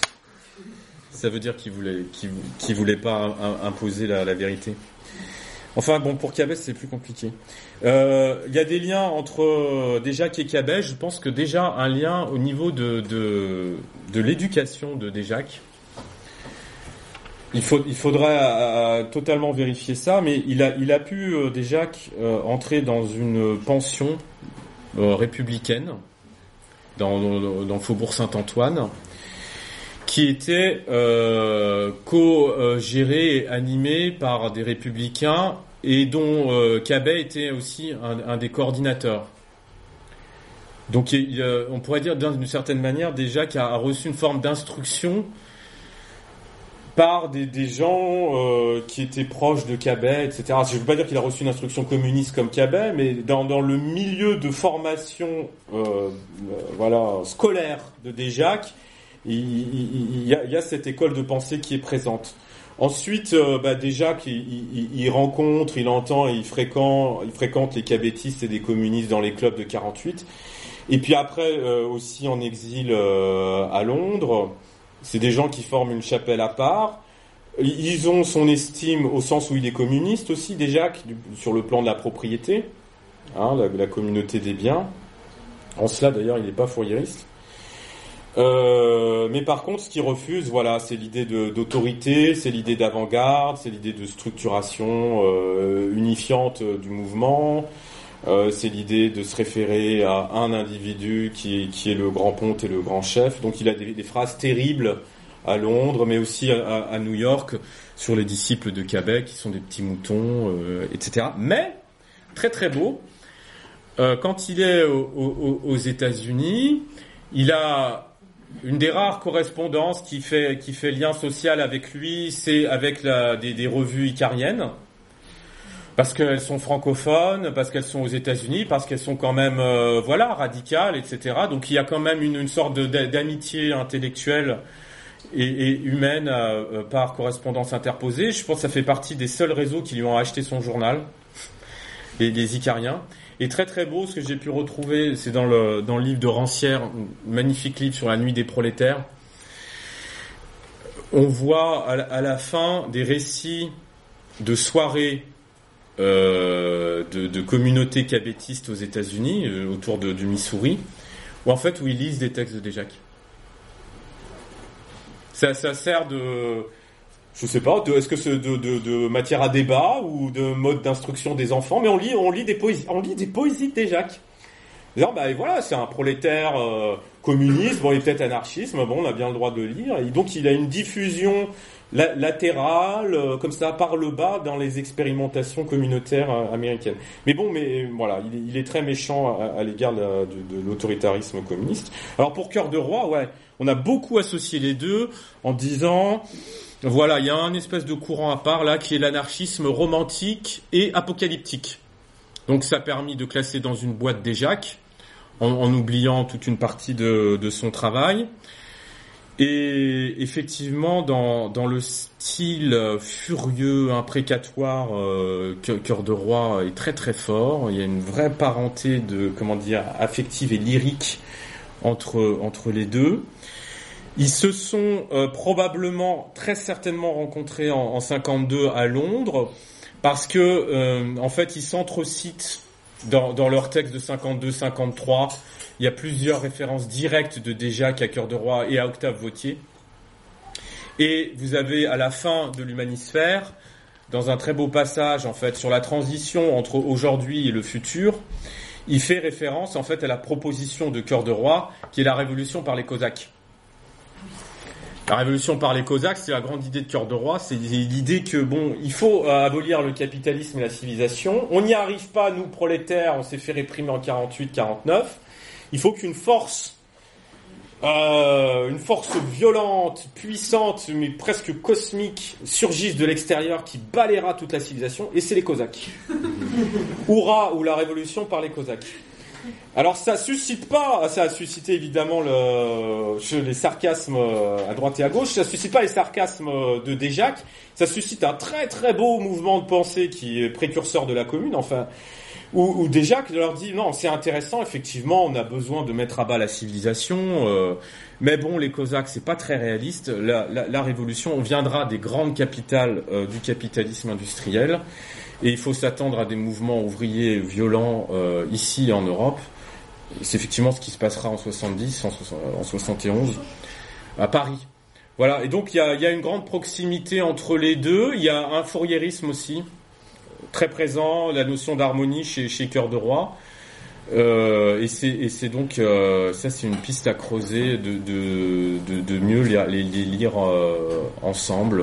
Il y a un grand désespoir aussi chez Cœur de Roi. C'est quelqu'un, mais un milieu complètement différent. C'était un médecin lui. Mais pour le coup, déjà que l'attaque pas parce qu'il était médecin. Euh, donc ouais, c'est des, penseurs à lire ensemble. Euh, je suis, je sais pas si, je suis pas sûr que euh, Cœur de Roi soit auteur de néologisme par exemple. Je sais pas. Et, il n'est pas à ma connaissance non plus auteur de poésie. C'est de, la prose. Je dirais qu'il y a plus de variété dans, les formats de, de, de déjà le journal, la chronique, le mélodrame, la poésie, la chanson.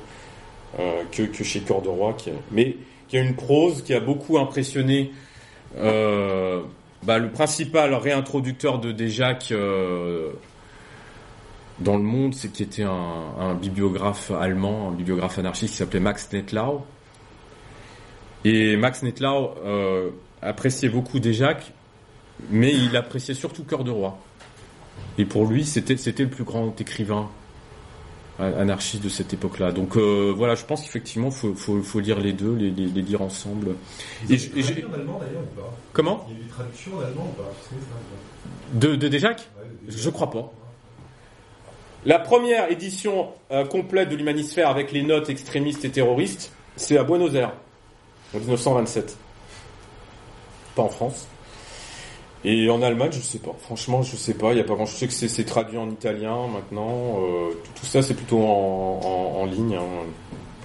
Et je sais que le voilà le, le, copain qui va qui va faire l'anthologie texte de Déjac au printemps, il, il, est allé lire Cœur de roi et, il va mettre en note quand quand euh, quand il y a une référence. Hein. C'est des, des, des, des, cousins, effectivement, en, en, en, anarchisme. Mais pour le coup, Cœur de Roi, je dirais, une démarche peut-être bah, plus solitaire que Déjac, euh, au, au, sens où Déjac, il s'est coupé de plein de monde par sa violence, mais en même temps, il a participé à des mouvements. Euh, et euh, il y avait ce, cette société d'entraide à Londres. Et puis à New York, il a, il a, voilà, il a porté l'association internationale dans des réunions. Et Cœur des Rois, lui, il est parti dans un exil, une espèce de fuite euh, en Suisse, etc., où euh, je, il, il n'animait pas, il n'animait pas à grand chose. Voilà. Il a, il a vécu. Mais si tu veux répondre, peut-être. Non, ce que je voulais juste te dire, c'est qu'il a, il a, il a vécu des événements, euh, les événements de 48. Donc il avait une carrière de médecin, il était interne. Il est, il est, de, il est devenu. Il, il, est, il, a, il a dit joncté par rapport à la société à, pour cause de 48. Exactement. En soignant, les blessés, en soignant les blessés de 48. Et donc c'est très collectif. En fait, il a pas... Oui, oui, bien sûr. La, la, la, ouais, tu as complètement raison. Sans, sans cette expérience collective, il aurait pas, il se serait pas radicalisé. Oui. Non, je parlais plutôt de l'expression de, de, de, de, sa, de sa pensée dans son œuvre. Yes. Euh, tout à l'heure, tu disais que déjà qu'il parlait mal l'anglais. Oui. Donc, comment il a fait Il arrive à New York, comment il fait pour trouver des presses, imprimer un livre Et à qui s'adresse le libertaire? À une communauté française d'ouvriers euh, Il ne pas aux anglais, en fait. Non. il s'est comme comme, euh, comme d'autres communautés euh, étrangères euh, aux États-Unis, ils se regroupent à l'intérieur de leur propre communauté.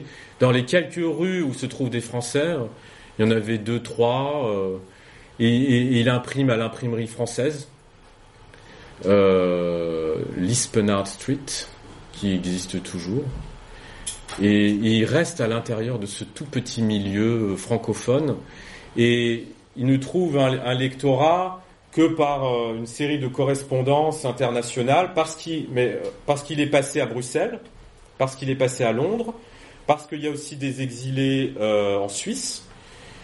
Il, a donc, envoie son journal et on, lui- envoie des journaux de Bruxelles, de, Londres, de la Suisse et d'autres colonies francophones comme, comme donc les Icariens autour de Saint-Louis du Missouri. Il y a quelqu'un qui, se trouve aussi en Californie et il a un petit lectorat aussi à la Nouvelle-Orléans puisqu'il s'est fait ami avec un libraire.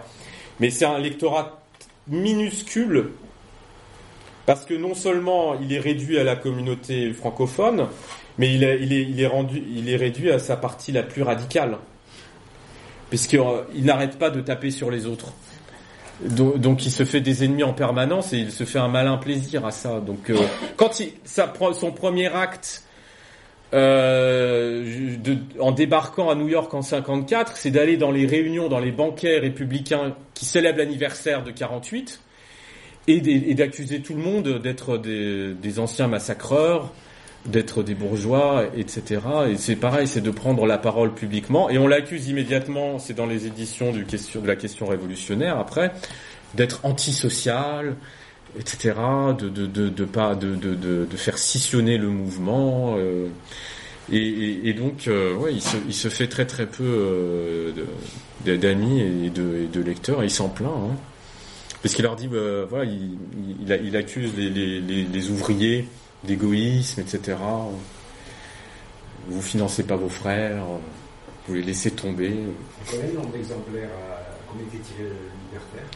Alors, j'ai pas exactement le nom, je crois que c'était euh, 100, 200 au, au mieux, et qu'il aurait voulu qu'il y en ait 1000.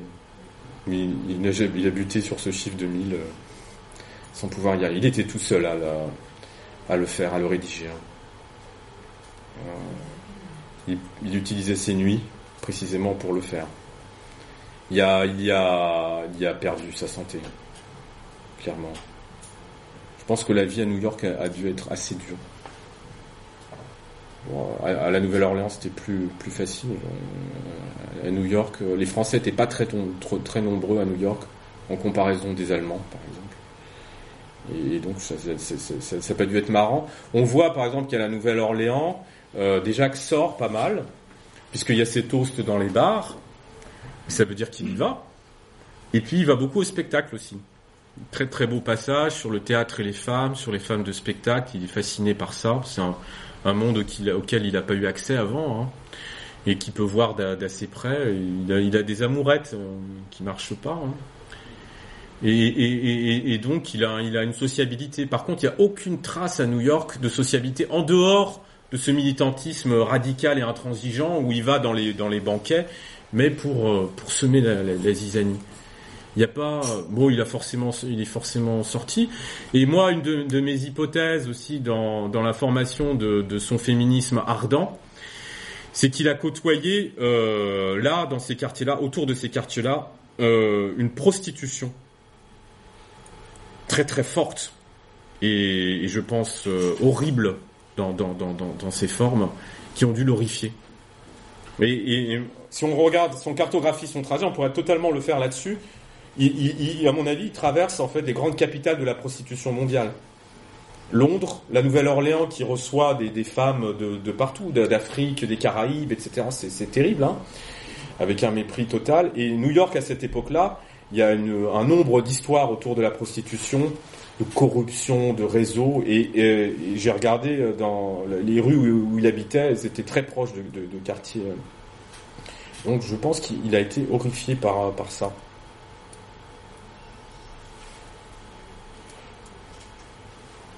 Mais il est rentré, il le dit dans sa dernière lettre en, en 61, voilà, une des raisons pour lesquelles il rentre, c'est parce que voilà, il a pas réussi à apprendre l'anglais. Je sais pas pourquoi. Je pense qu'il avait tout à fait la capacité de, le faire.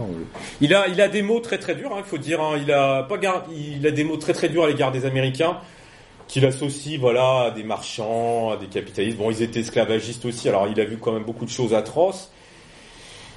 Il a, vu un petit peu le milieu des libres penseurs de, New York. C'est très très étonnant. Il parce que c'était pas un milieu très nombreux. Il a fréquenté de loin euh, quelques abolitionnistes aussi.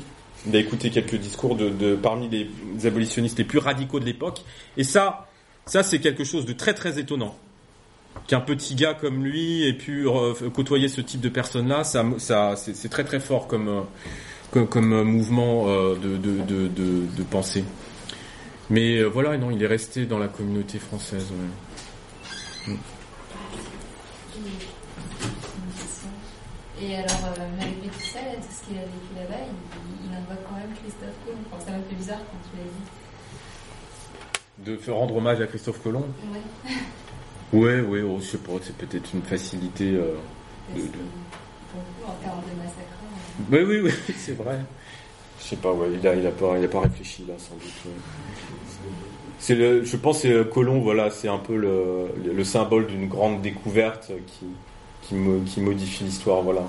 Pourtant, il a justement, il a des pages très très belles euh, sur le massacre, euh, sur les massacres des Indiens dans, le Libertaire. C'est pas forcément des, articles qu'il écrit lui, c'est des articles qu'il reprend à, d'autres. Mais euh, voilà, il a, il a cette conscience très très nette et, immédiate de, l'histoire des États-Unis, de l'histoire sanglante des, des, des États-Unis.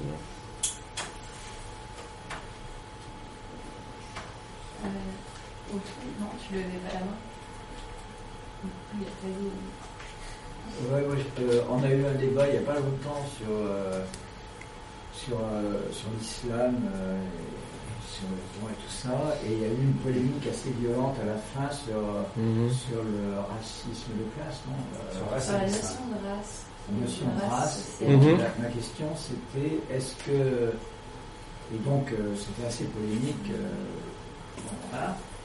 Euh, est-ce que le- les conceptions de, de Déjac euh, sont reprises par les gens proches des indigènes de la République, par exemple Ou, ou est-ce que, est-ce que, à ton avis, euh, les thèses de Déjac risquent d'alimenter, euh, enfin de. Parce qu'il y a des gens qui étaient vraiment opposés à cette notion de race par rapport à. Enfin, De, question- de- de l'idée qu'il y a, il y a une lutte des races aussi Déjac, voilà. Ouais, ouais. Ils l'ont jamais lu, je pense. hein.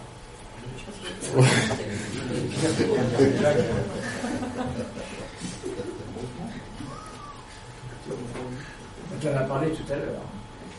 La, euh, notion de, race, donc, elle, elle intervient quand, euh, quand il arrive aux États-Unis. Il la thématise pas beaucoup en tant que tel. Il parle des noirs, des, il parle beaucoup des prolétaires noirs et blancs. hein. Il, y a, vraiment cette comparaison entre les, deux, mais le substantif c'est prolétaire. hein. Noir ou blanc, c'est plutôt c'est plutôt le qualificatif ou l'adjectif. Et après, euh, comme il a conscience du massacre euh, des peaux rouges, etc., il a des phrases comme ça apocalyptiques sur le sang qui a été versé. Et ces phrases utopiques sur les races, c'est plutôt l'idée d'un d'un grand mélange euh, qui, produirait une, unité universelle.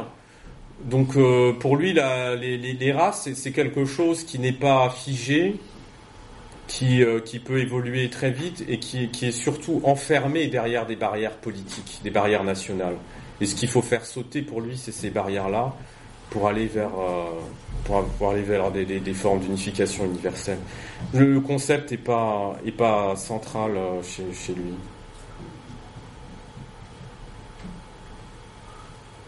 Mais bon, ça gênait personne à l'époque de parler de, de, le terme race. hein. Il n'était pas marqué comme, euh, comme, aujourd'hui. hein.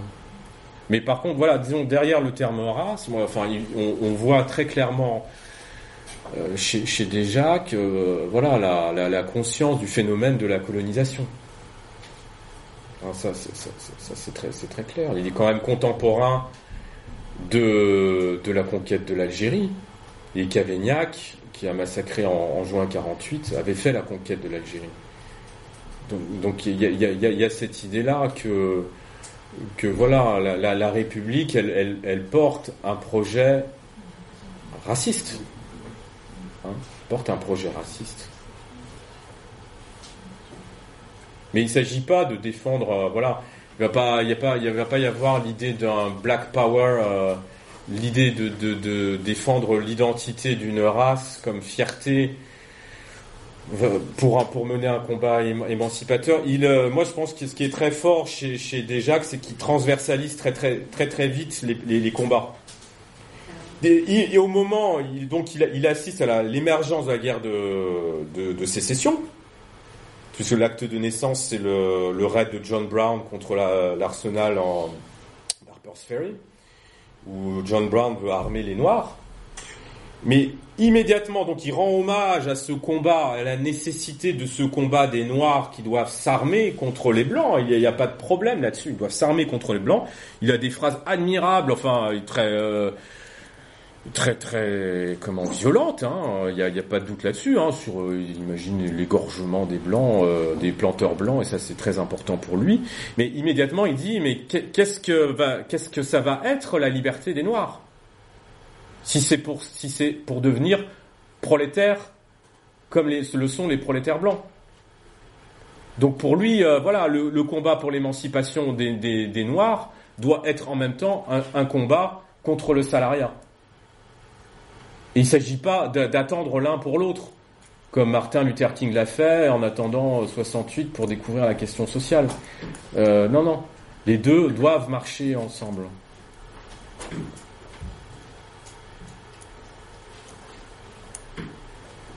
Donc ça, alors ça c'est un truc très impressionnant, c'est-à-dire que euh, j'ai eu la chance d'être aux, aux États-Unis l'année dernière, et les, Américains, euh, ils connaissent peu de gens qui ont, qui ont fait ces, ces passerelles en- entre les combats, combats sociaux, raciaux, combats, combats des, des sexes, etc. Bah non, parce que d'habitude, la transversalité, elle est plus euh, justement utilisée de manière à, à cloisonner les trucs. Voilà, oui. à- Oui, oui, les, les- ah, bah.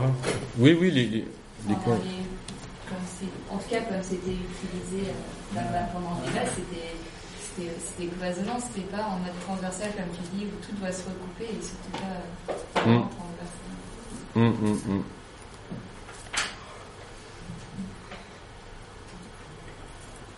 C'est un peu le même problème que les polémiques violentes actuelles sur la prostitution. Ouais, C'est-à-dire, ouais. C'est le, le fait de, de partir d'une situation dominée et de, de voir comment elle peut se, se relier à d'autres et, et pas, se- et pas magnifier. le- Hum, on va pas multiplier les polémiques.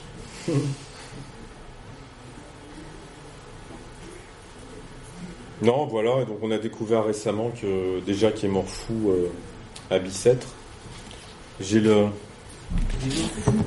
Il- va pour euh, jusqu'à présent on disait euh, c'était son copain euh, Gustave le Français qui disait euh, il est mort fou de misère à Paris mais on savait pas quand ni comment. En fait il n'est pas mort fou tout de suite. Hein. Il a été interné en 64 et là il y a l'archive de Bicêtre. Copie du certificat d'entrée le 23 avril 1864. Est atteint d'hallucination. Un ange lui a révélé qu'il était fils de Dieu. Il doit. Non, mais ce que j'aime bien, c'est qu'il est, il est resté lui-même. Parce que euh, fils de Dieu, c'est quand même Jésus qui était quand même une sorte de prolétaire révolutionnaire. C'est pas Dieu. Il doit informer l'univers. Ça, ça, je trouve ça très très bon aussi parce qu'il garde son, son point de vue de journaliste. Et malheureusement, voilà, tremblement des lèvres, contraction des pupilles, soupçon de paralysie générale. Et il meurt le 18 novembre 1865. J'aurais une autre interprétation, c'est comme il était anarchiste et non-croyant, qu'avant de mourir, il a voulu faire tuer un catholique de plus en disant je suis Du coup, il est resté 18 mois, c'est ça Ça fait ça pour- Et ben ouais, entre 60, ouais, il est resté longtemps, 64-65. Ouais. Il y a euh, dans, euh, il y a trois lettres à Proudhon, donc en 62-63. Qu'est-ce qu'il y a dans ces lettres alors, oui La première, très très belle, donc le récit d'un fait divers d'une femme parricide et donc la- l'acquisition de, de la justice pénale, hein, de comme, comme euh, justice bourgeoise, etc., qui laisse aucune chance aux prolétaires. Donc un démontage de la notion de loi très très très beau, très très fort. Et puis euh, en même temps, une, pensée. Et là, il y a peut-être c'est des choses qui vont être euh, découvert- découvertes bientôt dans le fond Proudhon. Il envoie un manuscrit sur l'association à Proudhon. Et il semble qu'à ce moment-là, en fait, euh, déjà réfléchit aux formes d'organisation de la société, mais à un niveau global, international. C'est-à-dire qu'il réfléchit euh, à la notion de fédération en lisant de près Proudhon, notion d'unité, de, fédération. Il vient de lire un texte de, Proudhon là-dessus. Et au mode d'association qui pourrait voilà, conserver la liberté, mais à, un- niveau euh, euh, non seulement local, mais global. Donc il, réfléchit en, en- en philosophe politique dans ces années-là. Et peut-être aussi, ce qui, ce qui est pas trop trop présent dans son œuvre, peut-être aussi en économiste. Parce que s'il si, s'il parle de l'association, là il entre dans le terrain de l'organisation du travail. Alors il y a des très belles pages dans le Libertaire sur l'organisation du travail qui ont, euh, voilà, elles ont 100 ans d'avance hein, sur l'autogestion, elles sont complètement euh, admirables. Euh, mais il n'y a pas énormément de choses là-dessus euh, pour euh, pour Desjacques et, peut-être qu'en rentrant à Paris, voilà, il, mène une réflexion. Dans sa première lettre de 62, elle est longue, dense, 15 pages. L'écriture est très très belle. il est il est en, il est en forme, mais c'est vrai, les deux dernières lettres sont beaucoup plus courtes et l'écriture devient beaucoup plus hésitante. Et dans la, dans la dernière, d'ailleurs, bah, on trouve le, le mot de Dieu qui, qui survient en PS. Et la prochaine fois que je vous verrai, euh, il faudrait qu'on parle de Dieu. Est-ce que là, il n'est pas en train de... Il n'est pas en train de dériver. Mais c'est. Mais c'est quand même juste avant, c'est quand même super beau. C'est fois- euh, ça euh, bon, euh, ça va être publié en- au printemps. C'est des passages très très beaux où euh, il euh, bon peut-être qu'il va plus très bien, mais c'est en même temps très conséquent. Il, euh, il, il imagine, il s'imagine réincarné en étoile. Et euh, mais non, mais il y a, il y a toute une pensée de la de la circulation de sa propre pensée justement. Il le dit, hein, ça, dans, dans l'humanisphère. hein. Une pensée forte, elle va bouger de cercle en cercle, comme ça. Mais elle va animer le cosmos. Et du coup, l'humanisphère, c'est un bouquin? Ouais. Et C'est le titre de son utopie. Ça s'appelle l'humanisphère. Et c'est en même temps, à l'intérieur, euh, les bâtiments. euh, c'est le mode d'urbanisme, en fait, de cette utopie. C'est-à-dire, c'est à, l'image, le terme a été forgé euh, sur le modèle de phalanstère. Mais c'est vachement beau parce que phalanstère, donc il a, il a un phalanstère. Donc il dit pas une humanisphère, mais un humanisphère. Ça rappelle les bâtiments du phalanstère. Mais dans son propre imaginaire qui est circulaire qui est circulaire, le bâtiment doit lui-même être circulaire. D'où le fait que c'est une sphère qui est conçue à l'image des astres. C'est-à-dire que c'est un, un- un système de, de cercles concentriques avec des ailes. Les bâtiments forment des étoiles. C'est pas des bâtiments rectangulaires comme, euh, comme chez Fourier, c'est plutôt des étoiles, mais qui sont conçus dans un mouvement, ce qui est très très beau. Bon, Fourier, il, il en parle aussi de ça. Mais évidemment, un humanisphère n'est jamais unique. hein. C'est toujours une fédération d'humanisphères qui gravite. C'est ça qui est très beau. C'est l'invention d'un bâtiment qui gravite. C'est des sphères. C'est génial. Et alors, à l'intérieur des, des humanisphères, il y a, ce y a- il y a, le, le foyer des humanisphères, ou le foyer de production et de reproduction des humanisphères. Il appelle ça les cyclidéons. Les cyclidéons, c'est là où on fait circuler les idées, un peu comme ici. Mais il y aura des endroits réservés comme ça. Et en fait, il, il invente le, le microphone et le mégaphone et le système électroacoustique en disant bah, tout le monde doit pouvoir profiter des idées qui sortent dans les cyclidéons. Et comme ça, tac, tac, on les transmettra à l'autre bout du monde euh, par un système électroacoustique qui était fasciné par, le- par l'électricité. Et ce qui est génial, c'est que précisément, déjà, il a assisté à l'émergence de nouvelles technologies. Hein, la, vapeur pour, les bateaux de, commerce, le câble transatlantique qui a permis de euh, passer les premiers euh, coups de fil entre des euh, anglais, je sais pas qui, et, et le, le télégraphe etc. Il- quand il arrive à Londres, en fait, très certainement, il prend le train entre Southampton et, et Londres, et il, il passe le long de chemin de fer où ont été posés les premiers poteaux électriques télégraphiques du monde. Quand il traverse l'Atlantique, c'est quasiment au-dessus du premier câble transatlantique. C'est juste dingue. C'est-à-dire qu'il est contemporain de la production des nouvelles énergies du capitalisme et il intègre ça dans son utopie. C'est- sidérant de, de, comment, de, de clar- clairvoyance pour un petit bonhomme qui collait de- du papier peint. Ouais.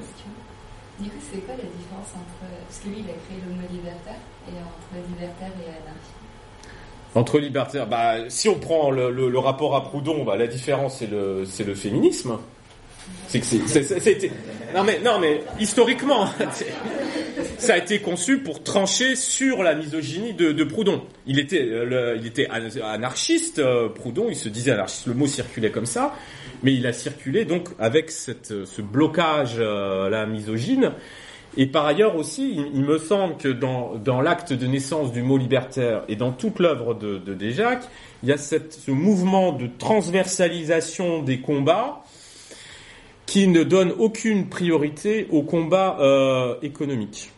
Alors je ne sais pas si l'anarchisme a eu euh, des tendances économistes ou quelque chose euh, comme ça. Peut-être on, trouve ça dans l'anarcho-syndicalisme, mais il me semble que peut-être ce qui, change entre, anarchisme proudhonien au sens propre et libertaire au sens déjacquien, c'est qu'il y a cet esprit fourriériste en fait derrière. C'est-à-dire que le combat à mener, il ne doit pas être simplement contre le capitalisme, il doit être contre la civilisation. C'est-à-dire l'ensemble des modes d'oppression qui concernent euh, les enfants, les femmes, les noirs, etc., etc.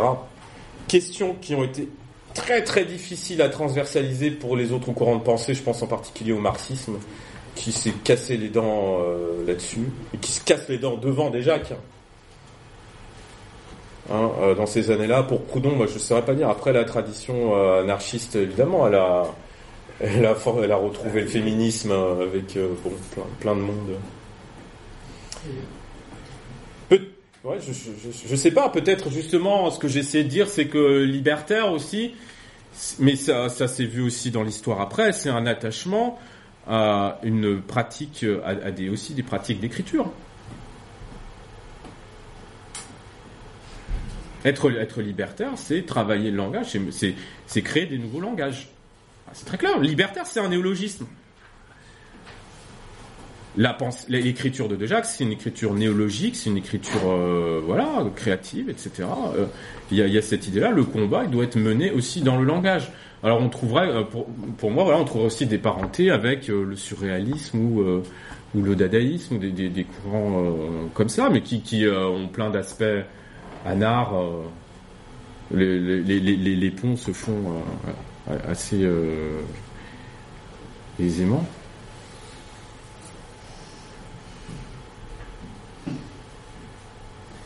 Une dernière intervention. Moi, mais c'est pas spécialement une question, c'est est-ce qu'il y aurait moyen que qu'on ait la lettre euh, ou la première fois que le mot libertaire a été utilisé, est-ce qu'on pourrait la réafficher Le, le, le bout de lettre, oui, oui. Ouais. A- Après, alors donc ça, je- peut-être je finis là-dessus. Le, le, le, le meilleur mode d'accès à, à à l'œuvre de Déjac se trouve en ligne. Il y a un site qui s'appelle josephdejac.free.fr où il y a l'ensemble de ces textes de journaux, l'ensemble de l'hu- l'humanisphère, presque tout, sauf euh, les poèmes en fait. Donc, hein? C'est Valentin Pelos, donc c'est le meilleur spécialiste. C'est annoté, donc c'est une mine d'informations et de compréhension des Jacques. C'est le site qu'il faut consulter. Et donc sur le site josephdejac.free.fr, on trouve la lettre de euh, Desjacques à Proudhon. Tu tu peux pas nous, nous lire le début de la lettre de Déjà Proudhon Le dé, bah non, je- Non, le- elle, est dans la baléchette. hein. bah, c'est dans euh, c'est dans Abba les chefs. ouais. C'est en note. Oui, oui, c'est en. Ah bah la lettre, ouais, ouais. Elle est La très. troisième ou la première Euh, non, Non, bah, la- C'est la dernière. hein. c'est pas une des trois, c'est. une, c'est une avant, ouais. Attends. euh, Faut voir parce qu'attends, elle, elle, elle est, elle est longue. Tu, tu veux, euh, tu veux le tout début. Tu penses au tout début? J'ai- Tout début, c'est- J'ai un souvenir, ça me rappelle ma jeunesse. J'ai lu ça, le premier paragraphe. Ouais, ouais. on découvrait qu'on pouvait lire Proudhon. et- Euh, ouais, bah, bah, je lis juste voilà, les, les, les trois premiers euh, paragraphes. Ouais, oui, c'est pas mal. Du fond de la Louisiane, où m'a déporté le flux et le reflux de l'exil. Ça, c'est typique, c'est un penseur marin. J'ai pu lire dans un journal des États-Unis la revue de l'Ouest, c'était les communautés de, de Saint-Louis du Missouri, un fragment de correspondance entre... Ça, c'est génial, hein, le, non, non, mais la circulation des textes... Un, fragment de correspondance entre vous, euh, Pierre-Joseph Proudhon, et une dame d'Héricourt. J'aimerais avoir traité cette question de l'émancipation de la femme par une femme ayant beaucoup aimé et diversement aimé et qui par sa vie passée tint de l'aristocratie et du prolétariat, du prolétariat surtout. Car la femme de la mansarde est plus à même de pénétrer par la vue et par la pensée au sein de la vie luxueuse, officielle ou secrète de la grande dame, que la femme de salon n'est capable d'entrevoir la vie de privation, apparente ou cachée de la fille du peuple. Cependant, à défaut de cette autre Madeleine répandant les fécondes rosées de son cœur au pied de l'humanité crucifiée et battant de l'âme vers un monde meilleur, à défaut de cette voix de civilisée repentie, croyante de l'harmonie, fille anarchique, à défaut de cette femme abjurant hautement et publiquement tous les préjugés de sexe et de race, de loi et de mœurs qui nous rattachent encore au monde antérieur, eh bien, moi, être humain du sexe mâle, je vais essayer de traiter envers vous et contre vous, Ali Boron, Proudhon, cette question de l'émancipation de l'être humain des deux sexes. Est-il vraiment possible, célèbre publiciste, que sous votre peau de lion se trouve tant d'âneries? Et après, ça continue, il l'assassine. Faut savoir qu'en fait, il y a un malentendu. Oui, c'est trompé. Elle s'appelle Jenny Déricourt, en fait. Il croit que donc c'est celle qui avait polémiqué contre Proudhon. Oui. Très intéressant la, la manière dont elle, elle Ouais. réduit en, en. Ouais, ouais, tout à Et, fait. euh, ouais. et donc lui il pensait que c'était une, une dame d'Héricourt, qu'en fait, que, alors, en fait bon, elle était sage-femme. Oui, oui, c'est trompé, Déricourt. Ouais. Et donc il voit un Nostrope qui dit c'est une meuf. Ouais, voilà. Et, et hop, il- il- ça déclenche. C'est bon, euh, comme, comme il n'y en a pas, je vais, bon, faire le boulot, quoi. Oui, oui, c'est vrai. Une appellation Liboron pour un bourricot, c'est pas courant, mais Je sais pas ce que c'est, moi, Liboron. Liboron, c'est. Ah, d'accord, ouais. C'est dans dans les comptes de qui déjà Il le compare à un sanglier. Ouais, ouais, ouais, non, après ça. Mais après, du coup, quand il revient à Paris, il est un peu. euh, il revient la, la, la, la, la queue basse. Il s'excuse un petit peu. C'est, quand même son seul interlocuteur. Et, bon, il y a pas- il y a Dieu.